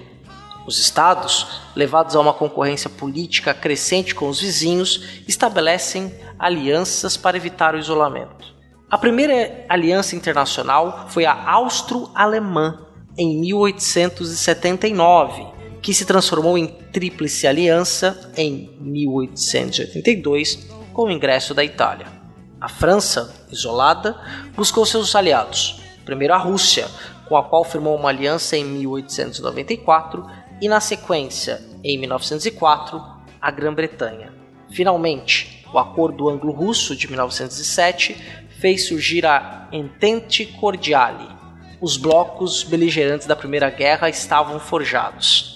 Você vê que já acrescentou bastante coisa para nós, né, Beraba? Quer comentar É. alguma coisa? É, é, é importante, a gente passou por cima dessa ideia toda da questão política internacional e o e-mail do William veio completar perfeitamente aí. Às vezes a gente estava com as coisas em mente e não, não vai, né, a esse ponto, mas tudo isso que está acontecendo relacionado com a partilha da África está criando o cenário ideal para que aconteça a Primeira Guerra Mundial. Sim, exato. E nós vamos falar ainda num episódio específico da África no século XX. Né? Nós fomos até o final do século XIX e aí, com certeza, a participação dos soldados africanos da Primeira Guerra Mundial, na Guerra Civil Espanhola, na Segunda Guerra Mundial, de algumas relações nos estados, as lutas pelas independências, as reconfigurações políticas e sociais na África do século XX vão ser extremamente importantes. Regimes como o apartheid, né? bastante coisa interessante para falar, que não dava para abordar tudo num episódio só, não é mesmo, Beraba? Exato. Bom, então eu vou continuar a leitura aqui do e-mail do William. Ele dizia o seguinte: diz assim: Ademais, para muitos governantes políticos e militares, a condição de potência implicava a necessidade de ter colônias, protetorados, bases navais em todos os continentes. O temor de que uma potência estrangeira ameaçasse uma possessão colonial estimulava a conquista de uma fronteira cada vez mais intensa. A possibilidade de controlar matérias estratégicas como cobre, ferro, borracha e petróleo seria outro pré-requisito para que uma potência pudesse ser assim rotulada. Falando um pouco desse parágrafo, né, das bases mesmo do, do, do imperialismo como um todo, né? Quer dizer, é uma questão política interna, fortalecer politicamente o grupo que está no poder, mantendo um grande império, e ao mesmo tempo garantir um controle de um mercado e de recursos naturais estratégicos. Voltando ao e-mail do William, vocês comentaram de maneira pontual e extremamente didática acerca do darwinismo social. Deixo registrado apenas um excerto do texto elaborado por Charles Grey, o segundo conde Grey, que viveu no período imediatamente anterior à partilha africana. Ele disse, aspas, Provavelmente todo mundo estará de acordo que o inglês tem direito a considerar que a sua forma de entender o mundo e a vida é melhor que a de um Hottentot ou um Maori, e ninguém se oporá, em princípio, a que a Inglaterra faça o possível para impor a estes selvagens os critérios e modos de pensar ingleses, posto que são melhores e mais elevados. Há alguma probabilidade, por remota que seja, de que um futuro previsível possa desaparecer o abismo que agora separa os brancos dos negros? Pode haver alguma dúvida de que o homem branco deve impor e imporá sua civilização superior sobre as raças de cor? Fecha aspas. É bem do, que representa o pensamento aí é, racial do século XIX, 18, 19 e parte do 20, não é, Beraba? Isso é bem claro. Eles tinham essa noção de superioridade como algo natural e intransponível, que era necessário então haver essa posição superior nos brancos seria totalmente justificável por isso, uma coisa que não se teria que discutir. Vou, novamente, eu vou fazer uma autorreferência. Nós discutimos os impactos dessa teoria no Brasil no nosso quarto episódio chamado Raça e Racismo no Brasil. Não tem esta qualidade de edição como desse episódio de agora, né? mas é um episódio cujo conteúdo ele merece ser ouvido. Exato. Vou continuar a leitura aqui do e-mail do William, tá? Porque aí cada um lê um pedaço. Vou fazer um jogralzinho aí, beleza? Vamos lá. Quando saía da Conferência de Berlim, Frederick Lugard, o primeiro barão de Lugard, fundador governador-geral da Nigéria, pronuncia talvez aquela que seria a frase-chave para todas as interpretações advindas da fome europeia de fins do século XIX. Abre aspas. A partilha da África deve-se essencialmente, estamos todos de acordo quanto a isso, à necessidade econômica de aumentar o fornecimento de matérias-primas e de víveres para saciar as necessidades das nações insatisfeitas da Europa. Fecha aspas. Para tanto, houve necessidade de conhecê-la melhor. Daí a preocupação dos europeus com o conhecimento do curso do rio Níger, do Congo e do Nilo, considerado as vias naturais de penetração para o continente. É que eu vou até abrir um parênteses, Beraba, que é escrevi um artigo não sobre a África, mas sobre essa questão da história natural, do conhecimento da natureza, de, da vulgarização científica no século XIX, de como que passou a ser um interesse muito grande, até popular, das pessoas que tinham um certo grau de instrução, colecionarem plantas, mapas, relatos de viagem, tentarem catalogar pássaros ou outras espécies da flora e da fauna isso como um conhecimento que seria um conhecimento civilizado, um conhecimento que levasse a avanços. Esse discurso e esta ideia também vai penetrar de maneira muito forte no interior da África. E aí eu vou continuar aqui, ó. Um ponto que me chamou a atenção e que ficou bastante ressaltado no cast é que a partilha da África e do mundo em colônias, protetorados e áreas de influência realizadas pelos países europeus nem sempre foi recebida de modo passivo pelos povos, cujos territórios foram objetos de cobiça. A história da dominação e partilha africana é também a história da resistência a essa prática. O caso da Etiópia é bem interessante e creio que vale um comentário de voz sobre isso. aguardem, aguardem. Ele continua então. Apesar das inúmeras teorias racistas da época que diziam que, abre aspas, homens brancos eram superiores aos coloridos, fecha aspas, e da propalada superioridade da civilização europeia, os invasores tiveram de contar mesmo com as forças das armas.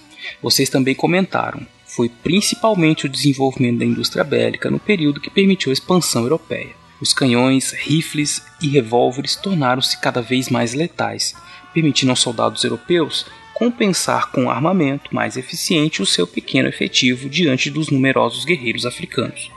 A metralhadora comentada pelo Beraba é a Maxim, considerada a primeira metralhadora moderna, criada em 1884 pelo médico estadunidense Hiram Maxim. Refrigerada a água, possuía uma cadência de cerca de 500 tiros por minuto. Ela foi largamente utilizada pelo exército britânico em sua penetração na África. Aliás, sobre as campanhas colonialistas, o escritor inglês Hilary Belloc resume bem a situação.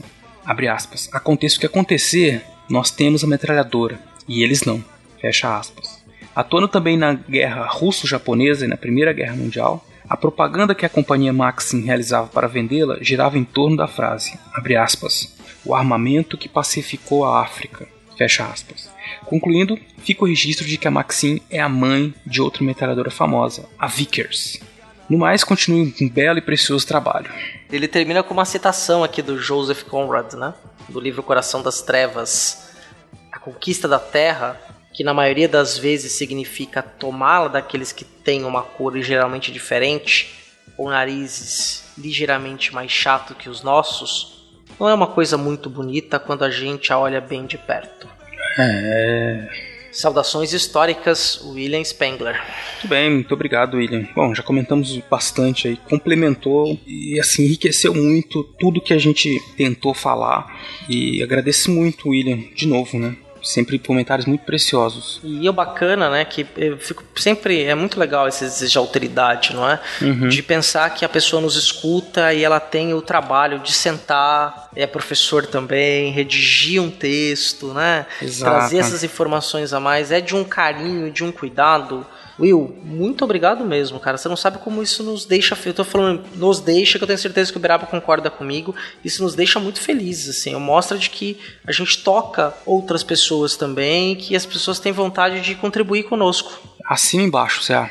E aí, Beraba, agora nós podemos ir para a nossa, nossa principal mídia social, que é o Facebook. Isso. No Facebook nós tivemos, como você mesmo disse no começo, um recorde de curtidas no post sobre a partir da África, né? Foram quase 4 mil curtidas. Exato. Nós tivemos também um recorde de compartilhamentos e alguns comentários. Vamos começar pelos comentários, né? O que, que você acha? Sim, vamos, vamos lá, vamos lá. O Antônio Nedless Epifânio disse: A Conferência de Berlim não repartiu o continente africano, mas foi o ponto de partida.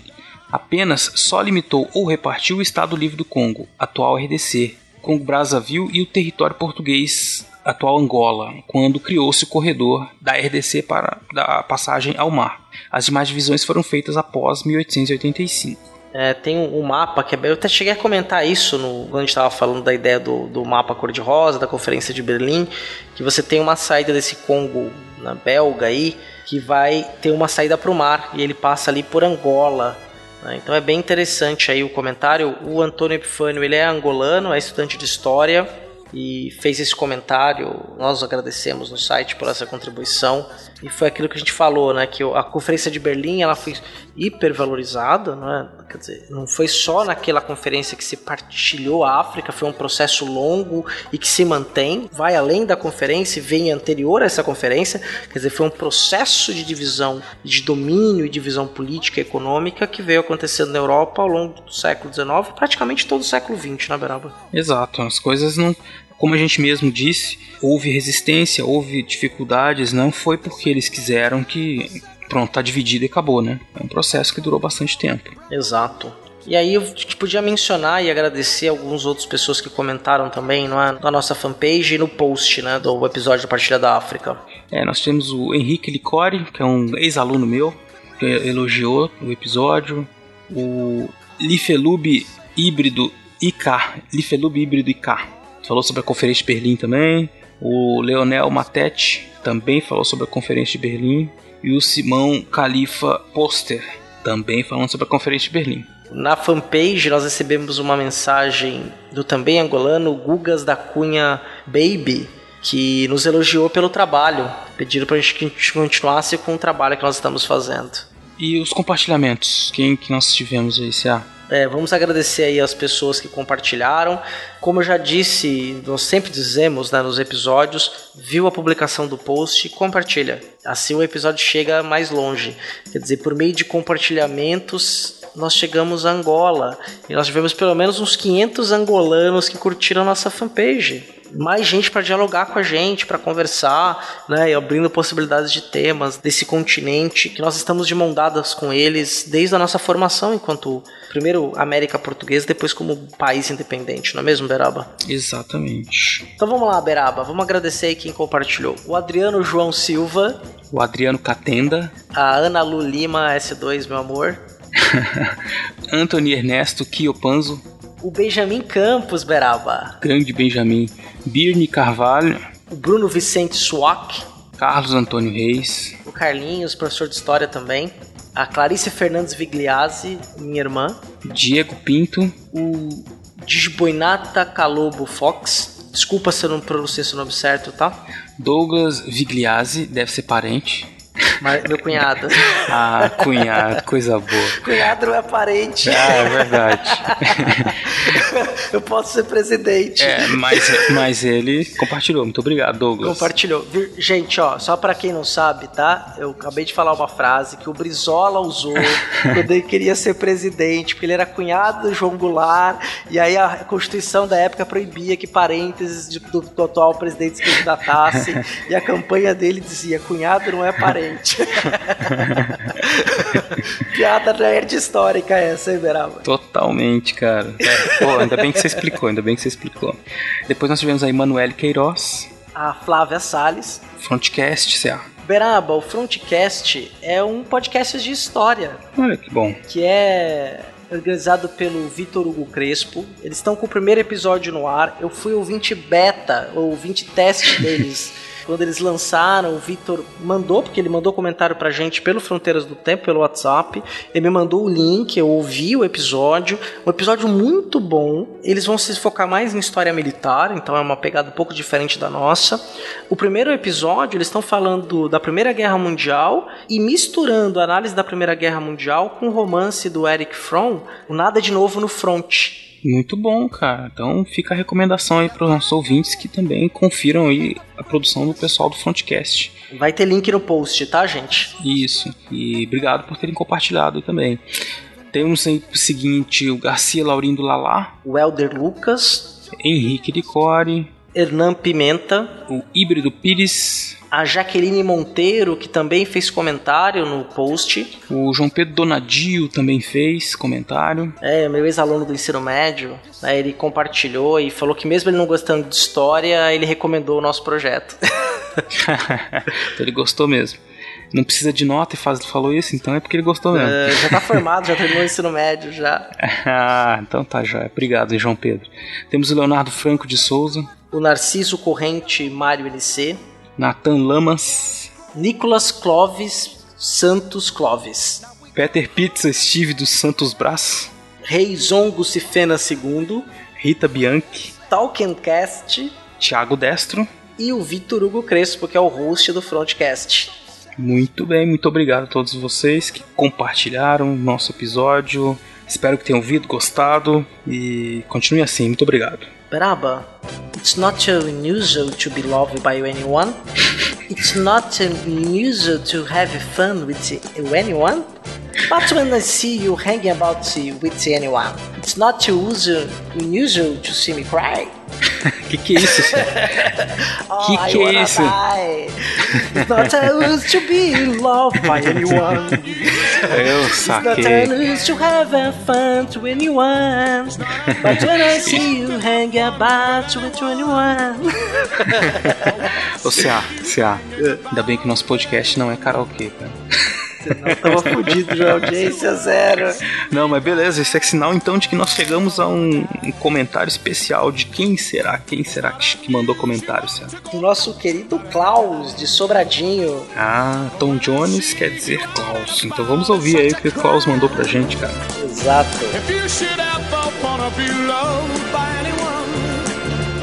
Olá a todos, aqui é o Cláudio Sobradinho, Distrito Federal, também conhecido pelo CA e pelo Beraba como torturador gastronômico, especializado em mandar fotos de sorvetes deliciosos. Eu apreciei muito mesmo é, o episódio sobre a partilha da África e, como sempre, eu vim aqui defender o meu ponto sobre algumas curiosidades artísticas e, por que não, gastronômicas e até de costumes locais. Então, sobre a arte. Eu queria complementar e também até explicar a, a visão que os europeus têm sobre a arte africana. No início eles achavam que era uma arte pobre, só que gostaria de analisar sobre outro perfil. Os africanos, essencialmente, ah, uma boa parte deles, eles são criadores de gado né, nas suas comunidades. E isso influencia muito a arte e a arquitetura local.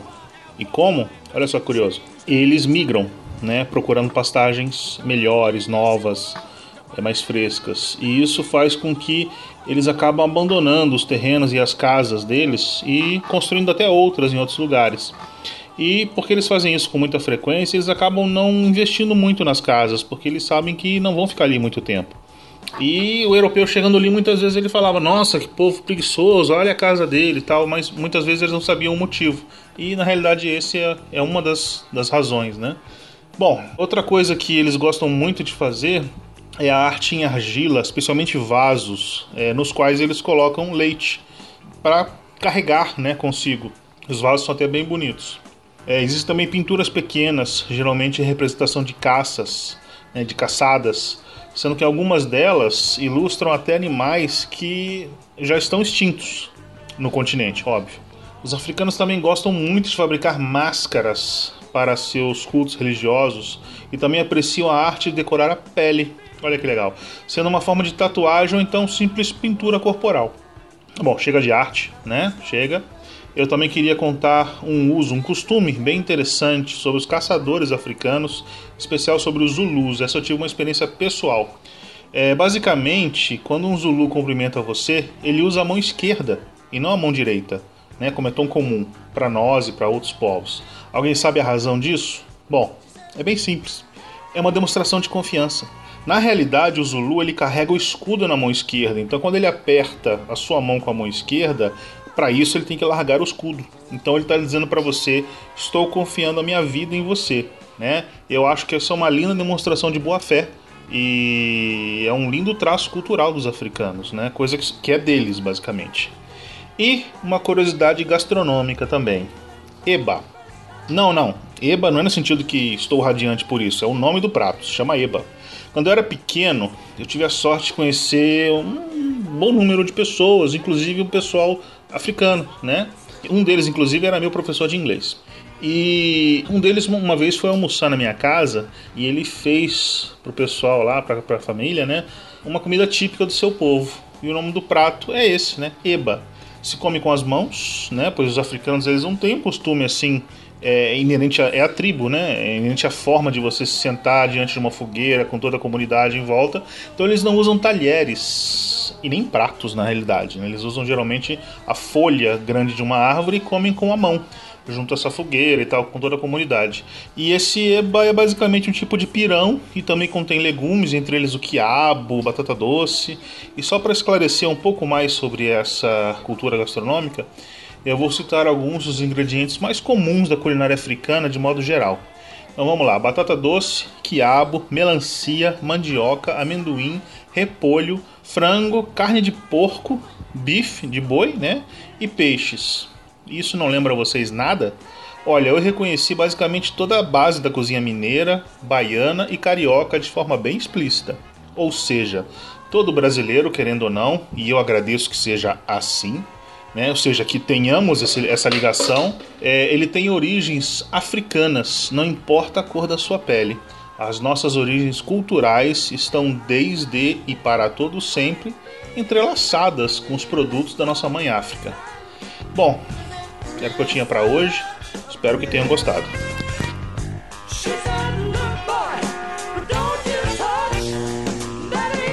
Muito bem, Klaus. Muito obrigado. Falou bastante aí da nossa relação com a África, né? Algumas que a gente já tinha comentado, né?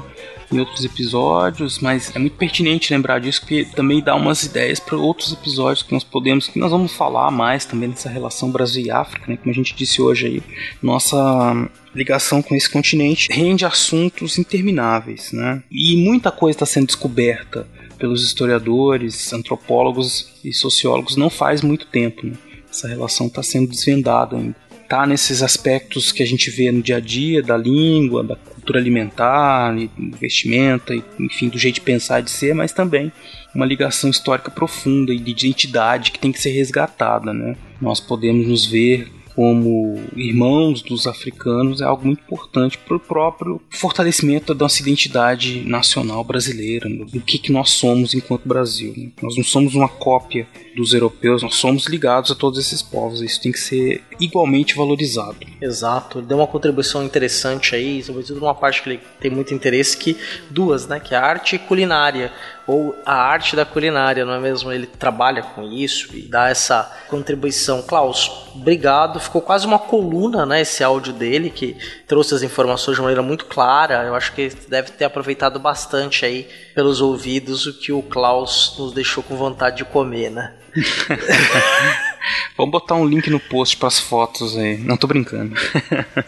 e o qual outro áudio que nós tivemos? Nosso amigo William Spengler. Exato, e você sabe que as cobras fumantes eterna é sua vitória, não é?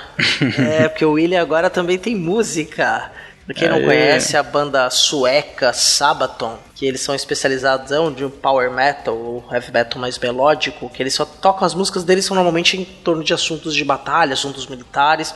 E eles têm uma música chamada Smoking Snakes, Cobras Fumantes, que é homenagem. o clipe é muito legal, recomendo que você. Vou pôr o link no post, recomendo que vocês assistam, que conta a história de três pracinhas que seguraram um destacamento alemão e quando eles foram vencidos pelos alemães, os alemães fizeram um funeral para eles, homenageando com uma placa no local, dizendo que ali tinham morrido os três heróis. Né? Então, bora escutar um pedacinho dessa música e escutar o que o Inan trouxe para nós.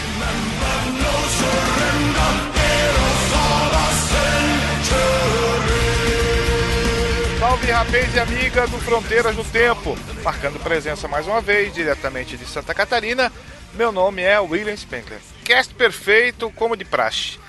Selecionei dois pontos daqueles por vocês abordados para este comentário. O primeiro deles, e aqui eu quero deixar registrado mais uma vez, que mesmo com toda a sua superioridade bélica, os processos de colonização, ainda que esmagadoramente vitoriosos, tiveram que lidar com diversos tipos de resistências e rebeliões.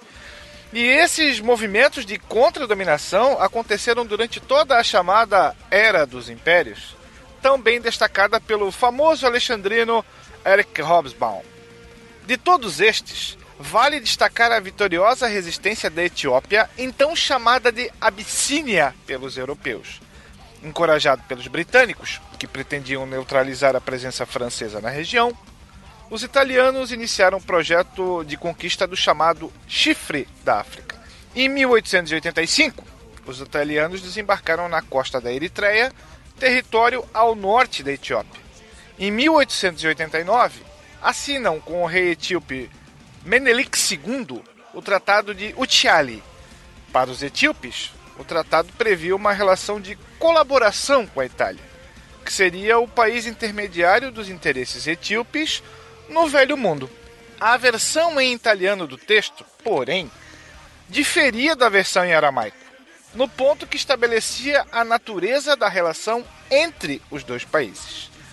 Para os italianos, o artigo 17 do tratado definiu uma relação de dependência. Já a versão em aramaico falava em relação de parceria. Os italianos passaram a interpretar o Tratado de Ucciali, a partir deste artigo alterado, como um atestado de submissão da Etiópia. Por sua vez, os países europeus acabaram por não reconhecer a independência do país africano e a considerá-lo como um protetorado da Itália. Bom, em 1893, Melenik II denunciou o acordo. Três anos depois, a Itália invadiu a Etiópia, subestimando a capacidade de reação dos etíopes. Melenik II conseguiu o apoio dos outros reis etíopes e tornou-se o Negusa Nagast, o que seria mais ou menos o rei dos reis, organizando um exército de quase 200 mil combatentes, sendo mais da metade armada com rifles, canhões, que enfrentou pouco mais de 20 mil italianos. Os italianos, partindo da Eritreia, invadem então a região norte etíope, tomando a cidade de Adoa, que rapidamente foi retomada em ação contínua.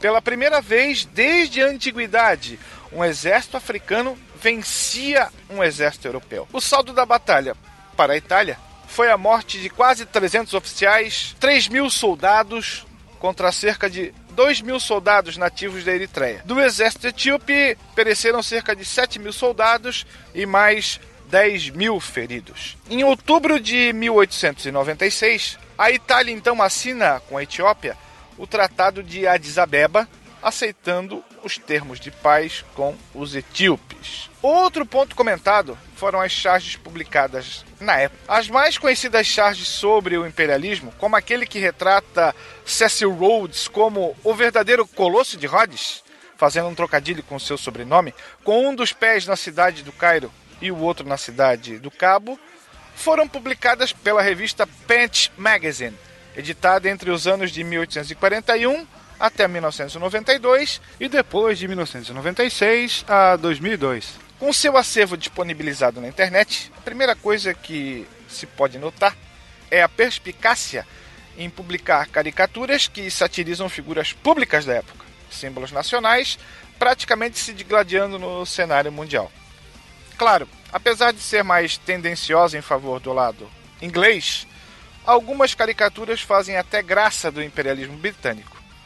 Uma delas, por exemplo, faz referência à guerra Anglo-Zulu, que foi disputada em 1879 entre o Império Britânico e o Reino Zulu, em disputa pela região da Zululândia, na qual os ingleses sofreram grandes perdas. O desenho revela então a forma de um guerreiro Zulu, como se professor fosse, utilizando inclusive um quadro negro, ensinando a um inglês, representado na figura de John Bull, que na guerra você nunca deve desprezar os seus inimigos.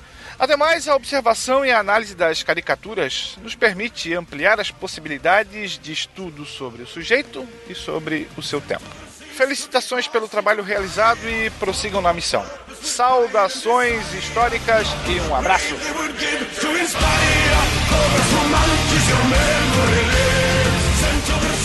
Muito bom. De novo, William magistralmente traz uma série de informações para enriquecer as nossas falas aí, né? Essa questão da Etiópia que nós também passamos aí por cima, né? E essas informações de resistência são todas também muito interessantes. Indicação de local, de fonte para pesquisar sobre imperialismo, né? Perfeito, perfeito. Nem tem muito o que comentar, Cé. Não, não tem mesmo. Foi um, uma nova coluna, não é? um acréscimo de informação. Eu acho que o nosso ouvinte ele ganha muito.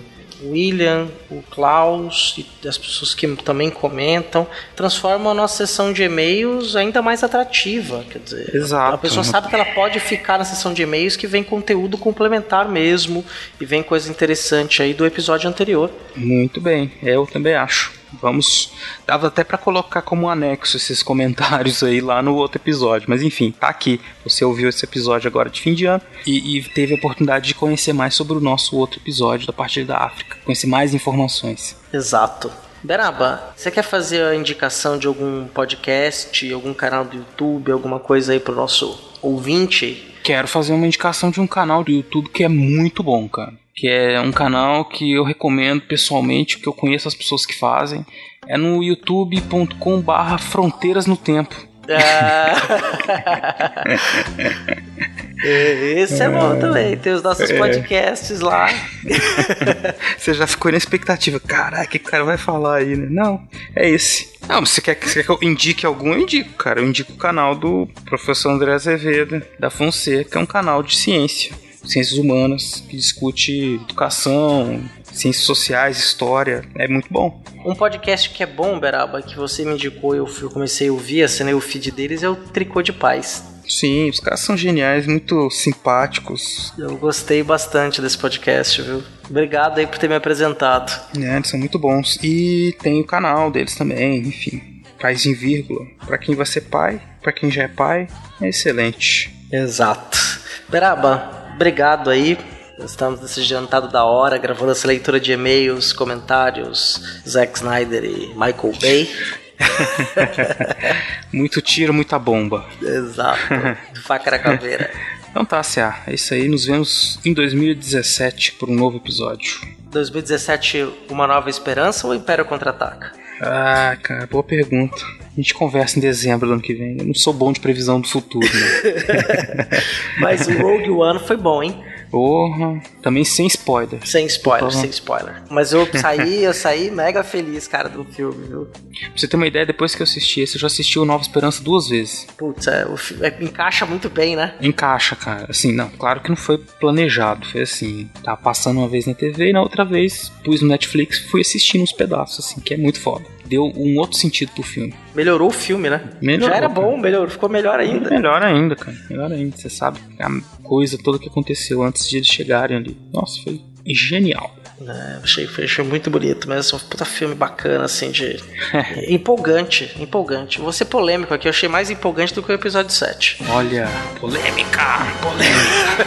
eu não sei, é muito diferente, é muito diferente, cara. Sim, é diferente, é bem outra pegada, outro filme, mas acho que teve mais elementos, apesar de ter a Estrela da Morte, como tem no episódio 7, É. né?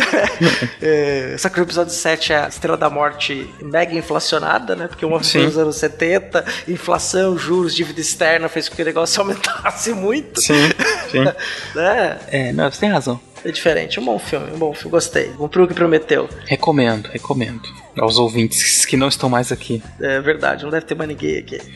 Só nós. Você ficou até aqui, parabéns. Não tô brincando. Ô, Cea, então vamos, vamos acabar com essa zorra toda aí. Vambora. Beraba, ótimo 2017 pra você. Isso, pra você também, cara. Que em 2017 nós tenhamos pelo menos 12 episódios do Fronteiras no Tempo. Teremos. Que os deuses nos ouçam e nos ajudem. Vamos ao Himalaia. Vamos lá, cara. Abraço. Abraço, Beraba.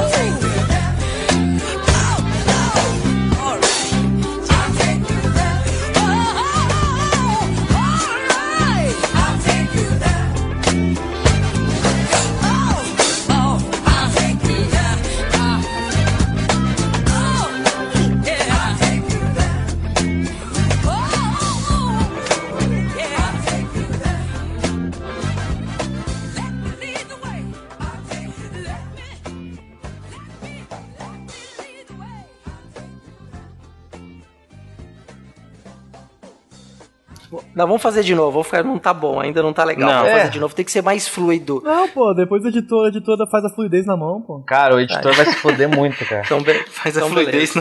Na... Afinal, Augusto, afinal, Augusto, quem é que nunca fez fluidez na mão aqui, né?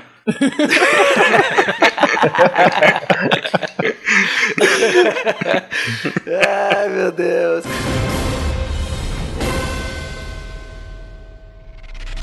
Este programa foi editado por Talkincast. edições e produções de podcast.